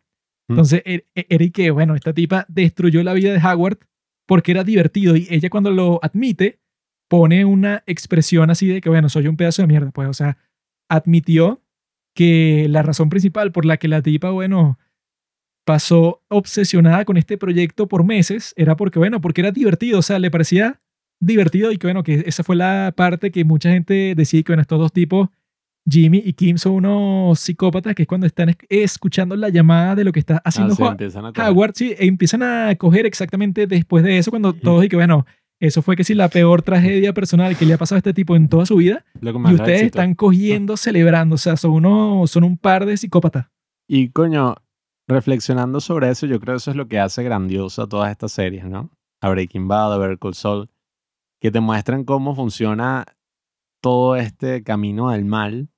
Y en el caso, bueno, particularmente de Better Call Saul, aunque Breaking Bad también tiene un poco de eso, es que vemos de una vez por todas cómo es que existe la redención en estos casos. Uno siempre se imagina y en todas estas historias, ¿no? Que, que no creo que sean moralistas, sino que creo que tienen mucho de verdad, que el personaje va a lograr la redención escapando. O sea, que coño, logró unas maniobras, se zafó de la ley, eventualmente logró vivir una vida perfecta porque escapó. Pero como nos ha mostrado la historia una y otra y otra vez, todos estos grandes narcos, todos estos grandes dictadores, todas estas personas malas y nefastas de la historia, de una forma u otra van a terminar pagando. O sea, así no sea como que, ay, están así presos y la ley y tal. Yo sí creo que si bien no es por su, no sé, si no es la ley que los agarra, es otra cosa, es su misma mafia, o sea, no sé, siempre dicen eso de que, que ay, sí, bueno, todos terminarán pagando al final, Bueno, Dios eso y tal. fue pero, lo que le dijo el, No sé si es el remordimiento, o sea, el padre de Nacho. O sea, que fue que, mira, hijo, entrégate. O sea, Sí, tú o estás ¿qué diciendo que te vas a salir, tú estás diciendo que va a llegar un día en donde tú no vas a estar metido en el mundo de crimen, pero eso es mentira. O sea, la única forma que tú tienes de redimirte es entregándote ya. O sea, Sí. si tú en realidad quieres pagar por tus crímenes, o sea, que tú dices que te arrepientes de entrar en este mundo de crimen, bueno, hazlo. O sea, es una mierda, apesta, pero bueno, o sea, esa es la única forma que tienes para en realidad salir de ese mundo. Pues no hay que no, yo en como en 10 años yo voy a salir con mucho dinero y nadie me va a sí. querer perseguir y que bueno, eso es una fantasía. Y ese es el camino más difícil, el camino de la redención. O sea, eso de, de tomar responsabilidad de tus propias acciones, coño. O sea, sobre todo cuando has hecho cosas como estas, que van a significar que vas a pasar el resto de tus días en la cárcel. O sea, Claro. imagínate. Claro, porque yo me imagino que, y bueno, ahí tienes que asumir tu responsabilidad sobre lo que hiciste. Pero de alguna forma no es tan sencillo como que simplemente asumir una responsabilidad, sino asumir también un fracaso. Porque tú te has creado una idea de lo que tú esperabas ser. Por lo Mm. menos el carajo que se mete en las drogas tiene la expectativa de que, no sé, va a ser Pablo Escobar, pero no con un final feliz. Sí, Y todos. Mm. piensan, no, yo voy a ser el distinto. Porque yo creo que en, en muchos casos, o si no en todos, de las personas que se, se meten en este camino de la delincuencia de alguna forma, eh, siempre consideran que a mí no me va a pasar eso. Claro. O sea, yo voy a salir ileso de esto. Claro, o sea, Sí, o sea, yo voy Y a ser el idea. único de todo el grupo, del grupo eso que no lo persiguen los policías ¿Y, y hasta qué, la historia, muerte. qué historia tú conoces así? O sea, y que el mafioso murió A ver, como un viejito feliz, no le mataron a ningún ver, miembro de su familia, no perdió nada. no sea, conozco ninguno, pero tampoco voy a negar que haya existido algunos que nosotros no conozcamos, porque el que exista tampoco se va a conocer. No sé. ¿Comprende? Sí, pero. a- a- Por, o sea, algo, yo digo, por algo, por algo no digamos lo que, conocemos. digamos que escapaste, ¿no? Y que viviste relativamente feliz. Marico, vivir con ese cargo de conciencia.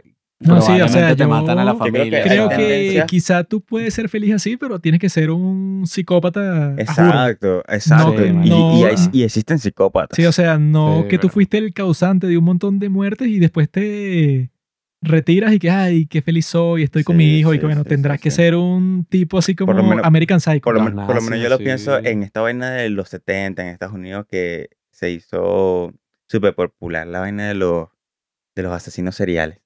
Entre tantos asesinos seriales, yo imagino que hubo un se caso con la suya. de uno que se salió con la suya Que y nadie se supo y fue un Zodiac- psicópata. El Zodiac hasta el día de hoy no se sabe quién fue. ¿no? El Zodiac El es Zodiaco, el... El asesino del zodiaco. Ujú. El que dejaba los códigos y toda esta broma. Sí, o sea atraparon. que un montón de gente piensa que fue un fulano, pero un tipo que ya se murió. O sea, que se murió eso matando a toda esa gente y nunca vio la justicia. Sí. Bueno, el tío Mm. Sam creo que es el otro, ¿no? El asesino serial. No, no, No es tío Sam. Tío Sam. Los hijos de Sam.